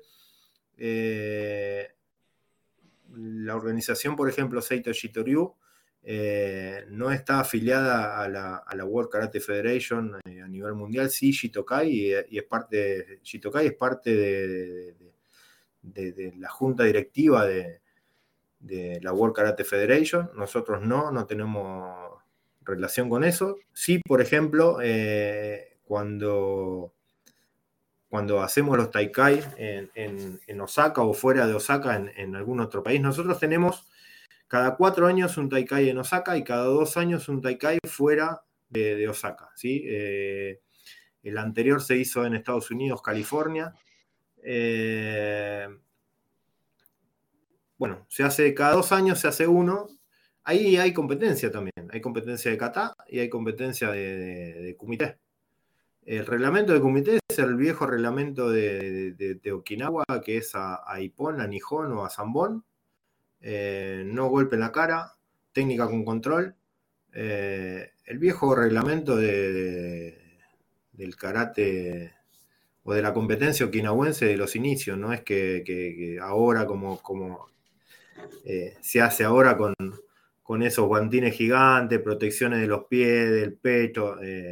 No, el reglamento es bastante básico, sencillo. Y la competencia de kata tienen que ser los kata que nosotros entrenamos en el dojo. Si uno se sale del kata que, entrenamos en el dojo, eh, el kata se da por, no válido, por malo. No, no está bien hecho. O sea, se compite con kata de dojo. ¿Qué es lo que yo hago acá en Argentina? Acá en Argentina mis alumnos sí compiten, ¿sí? estamos afiliados a la Federación Argentina de Karate y a la, Asociación de Karate de Buenos Aires Norte. Mis alumnos compiten en ambas eh, organizaciones que, son lo mismo. Una depende solamente de la provincia de Buenos Aires y otra a nivel nacional, pero eh, todos tienen claro que, que hacen karate. No, no los voy a entrenar para competir a nivel elite. Porque. Yo creo que ese. yo creo que, digo, eh, el problema es cuando uno hace una cosa y cree que hace la otra. Digo, si uno está interesado en hacer eh, karate competitivo eh, de élite, digo, yo, por ejemplo, que, he, visto lo que hace Franco Recursos en serio, es un monstruo. Es un monstruo que, aparte es un monstruo físico, es un monstruo metodológico, sabe lo que hace, cómo hacerlo y para qué hacerlo. O sea, son gente que son especialistas esto y me saco el sombrero. Ahora, el problema es creer que estás haciendo una cosa y en realidad estás haciendo la otra. Porque si vas a hacer, ah, intentar competir en la misma área que, que compite Franco Recursos en 6, sin esas metodologías te van a pasar por arriba. ¿no? pero eh, sencillamente porque, bueno, Franco lo, puede decir, eh, eh, Franco es un atleta. Es un atleta de élite. De élite. Yo veo los videos de él entrenando y decís, es un monstruo, es un monstruo. nosotros, nosotros, por más que, nosotros por más que entrenemos 16 horas diarias karate tradicional, mm. o en la forma tradicional, no, no quiero llamar karate tradicional porque si no estoy poniendo un, un encomillado ahí que eh, eh, karate en la forma tradicional, quiero decir, eh, no llegamos ni, de casualidad a, ser el deportista de elite que es Franco. bueno, acá también tenemos otros deportistas de, de, de elite, de, de, Kumite, que son, son bestias. Franco y Casati, bueno, hay, hay varios. no llegamos ni de casualidad a eso. No, claro. Ellos entrenan otra cosa. Y ellos saben exactamente cómo llegar a eso. Tienen una metodología específica. Exactamente. Haciendo Se entrena potencia, se entrena explosión, se entrena. O cosas que, en karate. Haciendo kata en el dojo no llegas a hacer. no, no, ni haciendo kata ni haciendo kumite tampoco en el dojo. O sea, haciendo kumite en el dojo, ¿nosotros qué hacemos? Eh, tratamos de la mejor forma posible de, como dice un, sensei conocido mío, darnos de piña y, defendernos como podemos para ver eh, cuán fuerte uno es el otro eh, diferente al karate, al kumite deportivo. El kumite deportivo, el que entra es Flash y el que sale Iron Man. Eh, o sea, no, no, son tremendos. Y, no, está mal, al contrario, a mí me parece excelente la metodología que, tienen de entrenamiento estos chicos. Ojalá en mi época de competidor yo hubiese tenido la posibilidad de, entrenar al nivel que entrenan ellos, porque me hubiese encantado. Eh, no hubiese dejado eh, el karate de dojo, pero me hubiese encantado poder eh, incursionar, aunque sea un tiempo, en ese karate que, ellos hacen. Pero también yo, cada vez que me encuentro con alguno de ellos, siempre le digo lo mismo. Eh, no se olviden del karate de dojo. enseña a sus alumnos que también hay un más allá después de, ese, de ese karate de, elite y el karate de dojo lo tenemos que seguir cuidando, tenemos que seguir cuidando esa quintita de... bueno, yo, yo sé que Franco Recurso Sensei también eh, eh, estudia eh, y profundiza en un, karate no deportivo. Este, así que digo, él, la tiene clarísima también. Este, este, pero bueno, eso está interesantísimo desde el punto de vista de la pluralidad del karate, ¿no? Este, y que estoy de acuerdo contigo, Sensei, es que de acuerdo a cómo se lo encare, puede ser un enriquecimiento o puede ser una pauperización, puede ser eh, una, algo que detrimental para el karate. Este, pero si se, se trata de, se trata bien, con, integridad, y se separan las cosas, no se ven de gato por liebre, este, no tienen por qué ser contradictorias, ¿no? Este, que Sensei muchas veces... ¿Cómo? No, que decía que forma el, para hacer un buen karate, un buen karate marcial y un buen karate tradicional, se necesita también recursos de ese tipo, físico y de, fortalecimiento. Mm, yo no resumiría, no sé si da la sensación a la gente, pero eh, nosotros como hablamos de forma natural, a veces tenemos una percepción diferente a lo mejor a lo que puede tener otra persona desde fuera que nos escucha, ¿no? Entonces hay que aclarar que, que no es que el karate tradicional, vamos a para separarlo de lo que llamamos karate deportivo, mm, no tiene por qué tener esas carencias que tiene un deportista. Es simplemente enfoque, es decir, que no es, bueno, los que hacen karate deportivo son unos monstruos a nivel físico y los que hacen karate tradicional nos conformamos en hacer nuestras catitas, mantener una tradición, etcétera, etcétera. Mm, yo creo que no, yo creo, yo te, yo por mi ya han pasado deportistas también del ET, yo era bastante físico, por de alguna manera, cuando era más joven, lo que significa, porque por eso ahora más o menos mantengo el nivel, ¿no? Físico, porque si hubiera sido un desastre ahora estaría, yo no me podría mover. Y, y tienen cualidades mm, específicas de lo que hacen, pero les cuesta adaptarse luego al ritmo que nosotros le marcamos, salen muchas veces agotadísimos con la práctica que hacemos. Cuando le golpeamos sienten golpes fuertes de verdad, no puntuaciones. Quiero decir que, que, es una parte que evidentemente es muy física porque son muy jóvenes y se basa sobre todo en la percusión, a ver quién llega más rápido, pero que el karate tradicional mm, no, no carece de eso.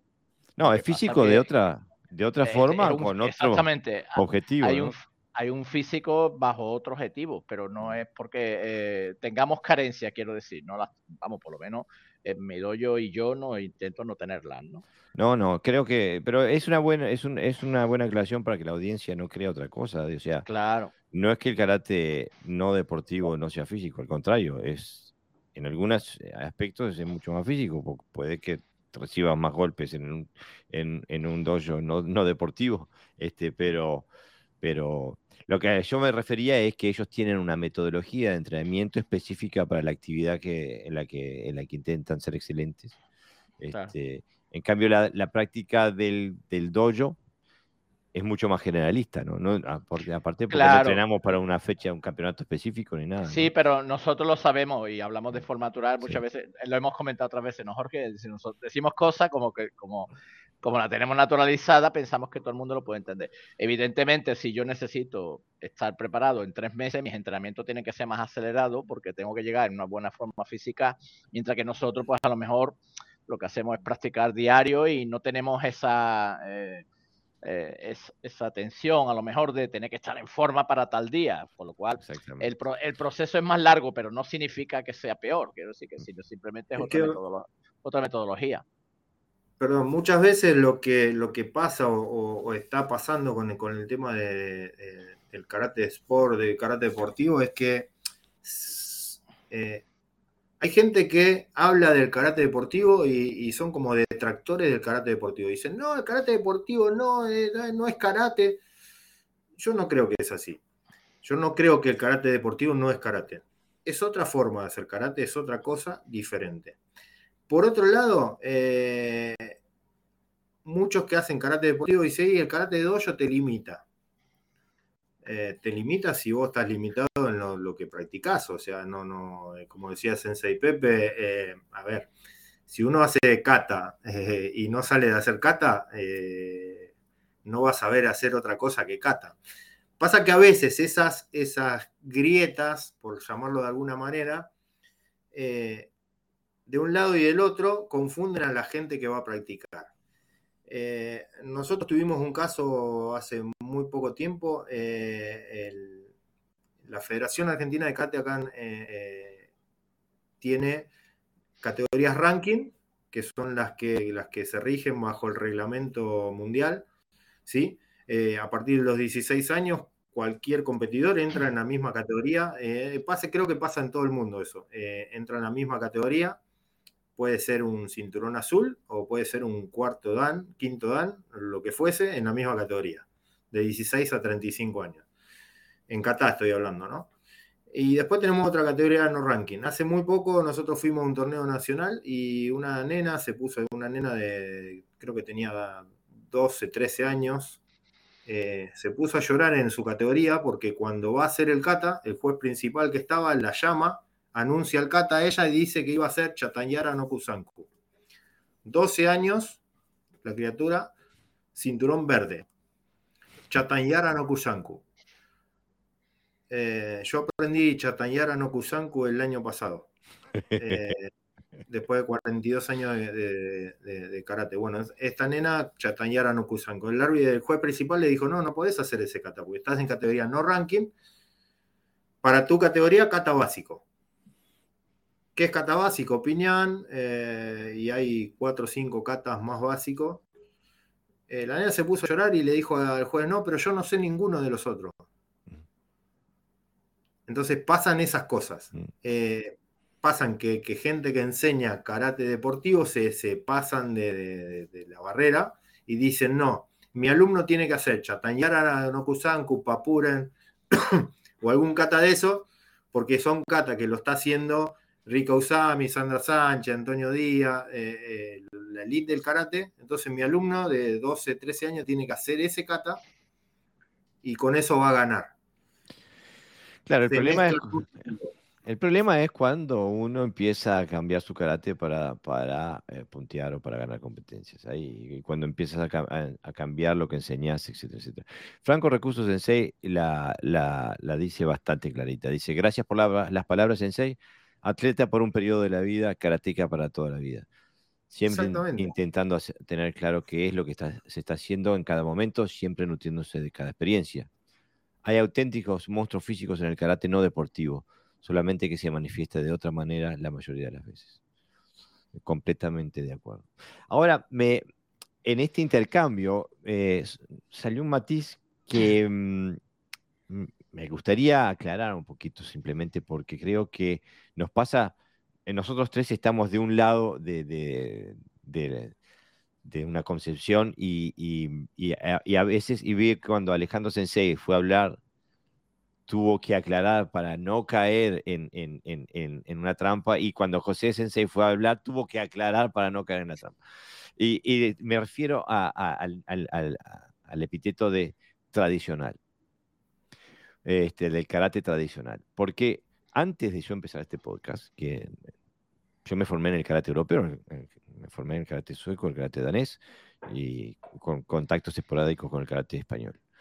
Entonces, y vengo de una, una escuela, un río japonés, el Wado Ryu, este, y en mi escuela, en mi, en mi estilo, se nos, no, nos autodenominamos karate tradicional. Este, y lo mismo pasa con los diferentes eh, estilos eh, japoneses, el Shito Ryu, el Goju Ryu, o sea, los cuatro estilos eh, básicos de la Federación Japonesa que, que están representados en Europa son considerados karate tradicional. Ahora, cuando empecé el podcast, entré en contacto con la gente de Shotokan que pertenece a la línea de Nishiyama Sensei. Y ahí me di cuenta de que hay otra, variable, otra variante, hay, hay otra concepción de lo que es el karate tradicional. Eh, y entonces a veces es diferente, es difícil saber a, qué se refieren cuando alguien dice karate tradicional. Porque hay eh, la gente que viene de esa tradición, cuando uno dice karate tradicional, lo que salta a la mente es la visión que tuvo Nishiyama Sensei, que provenía del Shotokan, de lo que era el karate tradicional, que no encaja en absoluto con la, visión que, yo o que Alejandro Sensei o que José Sensei puedan tener de lo que es el carácter tradicional. Que no nos identificamos en absoluto con la visión de, de Nishiyama Sensei. No porque sea mala, eh, no es la nuestra, venimos de otro lado. Nuestra tradición es otra. Y, por lo tanto nuestra, nuestra percepción y nuestra vivencia de lo que es el carácter tradicional es otra. Este, no estamos en contradicción, simplemente somos otra cosa. Eh, entonces, eh, es importante que el... ¿Estoy errado al, formularlo de esa forma? Porque tanto, tanto tú, Alejandro Sensei, como Pepe Sensei, cuando fueron a hablar de karate tradicional, pegaron el frenazo y tuvieron que. Sí, yo, yo concretamente lo he hecho. Yo, yo concretamente lo he hecho para, para, la, para, la, audiencia. O sea, yo en mi mente nunca utilizo la palabra tradicional. Yo hago karate. y mis alumnos también hacen karate. Nosotros nunca nombramos el, tema tradicional, se da por hecho. Ahora, el, problema es que lo que tú dices, que entendemos por tradicional? Porque eh, eh, yo, por ejemplo, no compito y no por no competir me considero más tradicional. No compito porque busco otra cosa. No está dentro. Para mí, eh, el competir o no competir no forma parte del karate de, tradicional, porque hay gente que hace karate tradicional que compite. Entonces, digamos que es un, requisito personal que yo no, lo hago por, bueno, lo hice en mi juventud, como lo hemos hecho todo, porque nuestros maestros nos mandaban, digamos, pero ya luego, cuando la carrera es personal, pues me alejé de ese brillo. Y, en mi caso ha sido para aclarar un poquito, y es cierto que a veces tenemos cierta dificultad para ser entendido, porque eh, por eso mismo que tú dices, ¿no? Porque mm, el karate tradicional para unos no es lo mismo que el karate tradicional para otros. Y, de, y además, eh, lo que nosotros entendemos por karate tradicional eh, es una búsqueda personal interna y, de profundidad. No tiene que ver nada, ni, ya casi ni siquiera con el estilo. En mi caso, casi con el estilo. ¿no? Lo que hago es profundizar. Cuando hago un kata, no estoy pensando hago Shitoryu, por ejemplo, ¿no? O este kata es de Goju. Lo que hago es profundizar y pensar en, los elementos que me pueden hacer mejorar. Entonces, mientras que eh, en otros sistemas que yo sí conozco, otros compañeros, mm, sí tienen en mente, ¿no? Que tiene que ser kata como se hace en la escuela, ¿no? Esto es Shitoryu, esto es Shotokan, esto es no sé qué, esto no sé cuánto. Yo no estoy en esa fase y creo que vosotros tampoco, ¿no? Pero sí hay cierta dificultad comunicarse fuera, hay que matizar a veces, es muy incómodo, pero es que de alguna manera tenemos que ser entendidos, digamos. Yo pienso, seguro, pero eh, yo no me pude contener de tocar este tema porque eh, es un tema también de, del discurso y, de, y de apropiación de, conceptos. Para dar un ejemplo, un, ejemplo de la vida cotidiana. Aquí en Dinamarca, este, la bandera de Dinamarca eh, la bandera de Dinamarca es una bandera roja con una cruz blanca. Este, es, es de propiedad popular.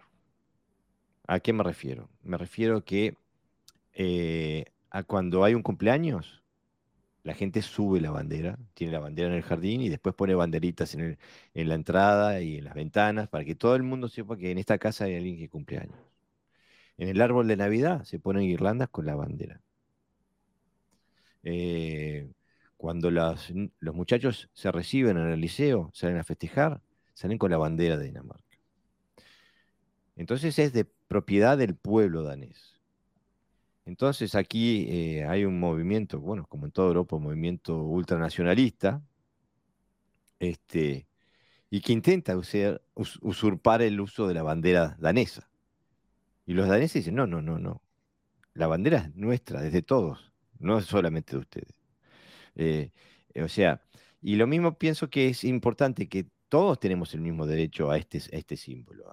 pertenecemos a una tradición y podemos decir eh, con, razón, sin, sin quitarle mérito a nadie, que hacemos karate tradicional también. Este, aunque no hagamos esa tradición específica. Hacemos otra tradición. Y digo, y por ejemplo, la tradición de ustedes, en seis, el Shitoryu, digo, es, es tanto o más antigua que, otras tradiciones que, se hacen llamar karate tradicional. O sea que la tradición a la que ustedes pertenecen, eh, el legado de tradición cada, de generacional que ha, que ha habido, las generaciones que han habido, hay más generaciones, las tradiciones de ustedes que, bueno, que la mía, por ejemplo, ¿no? Este, yo vendría a ser tercera generación desde Otsuka Sensei. Este, ustedes vienen, la tradición de ustedes es más larga en el tiempo, ¿no? La ADN, la cadena de ADN es más larga todavía. O sea que incluso podría decir, no sé, si es más legítima, pero, pero no, por lo menos no se puede decir que es menos tradición que yo, por ejemplo, perdón, yo, por ejemplo, eh, ¿por qué lo aclaro? Bueno, al margen de que, como, como se dice, ¿no? Porque el que se quema con leche ve una vaca y llora, pero al margen de eso, eh, quiero, eh, yo aclaro el tema de, tradicional y no, no tradicional porque, a ver, para mí no existe el karate tradicional y no tradicional. Existe el estilo tradicional y no tradicional. O sea, sí podemos llamar, decir, bueno, hacemos Shitoryu tradicional, Shotokan tradicional, eh, o Wadoryu tradicional, o Goshuryu tradicional.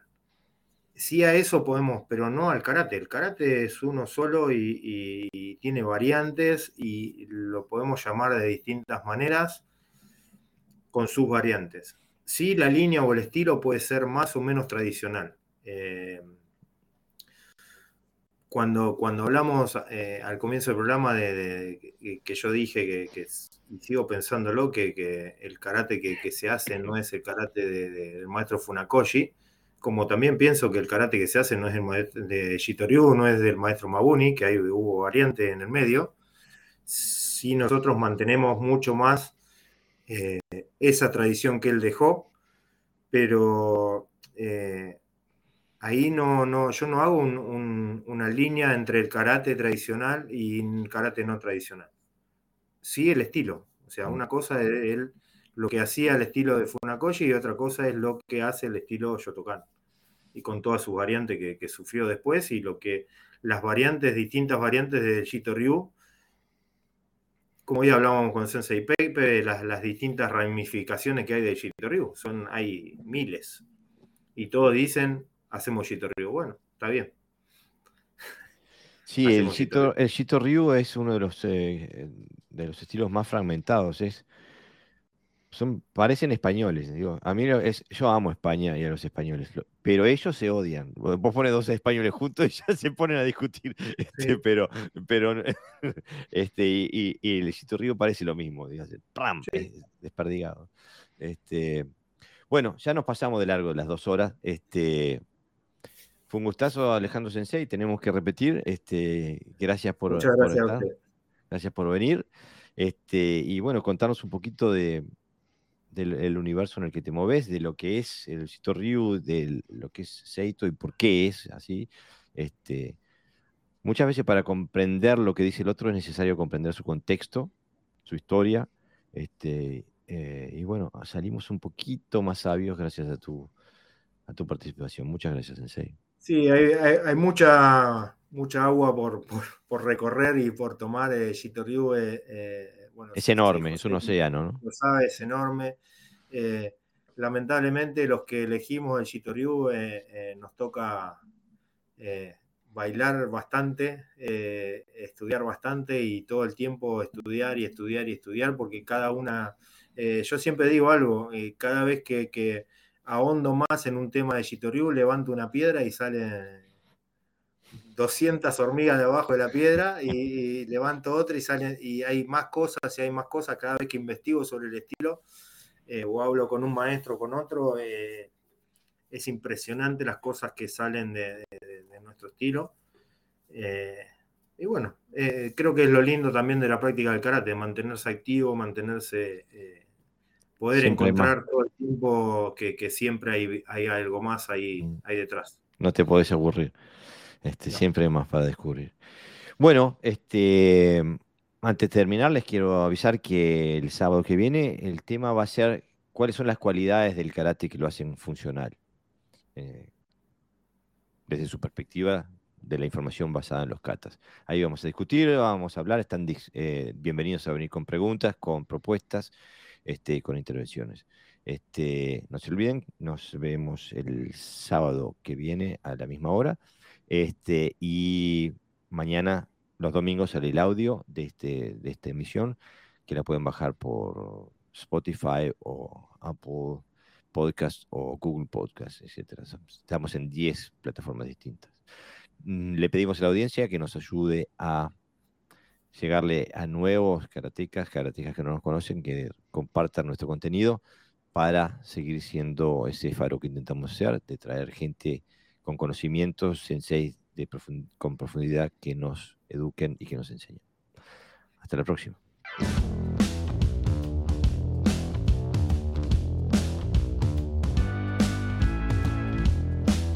Bueno amigos, eso ha sido todo por hoy.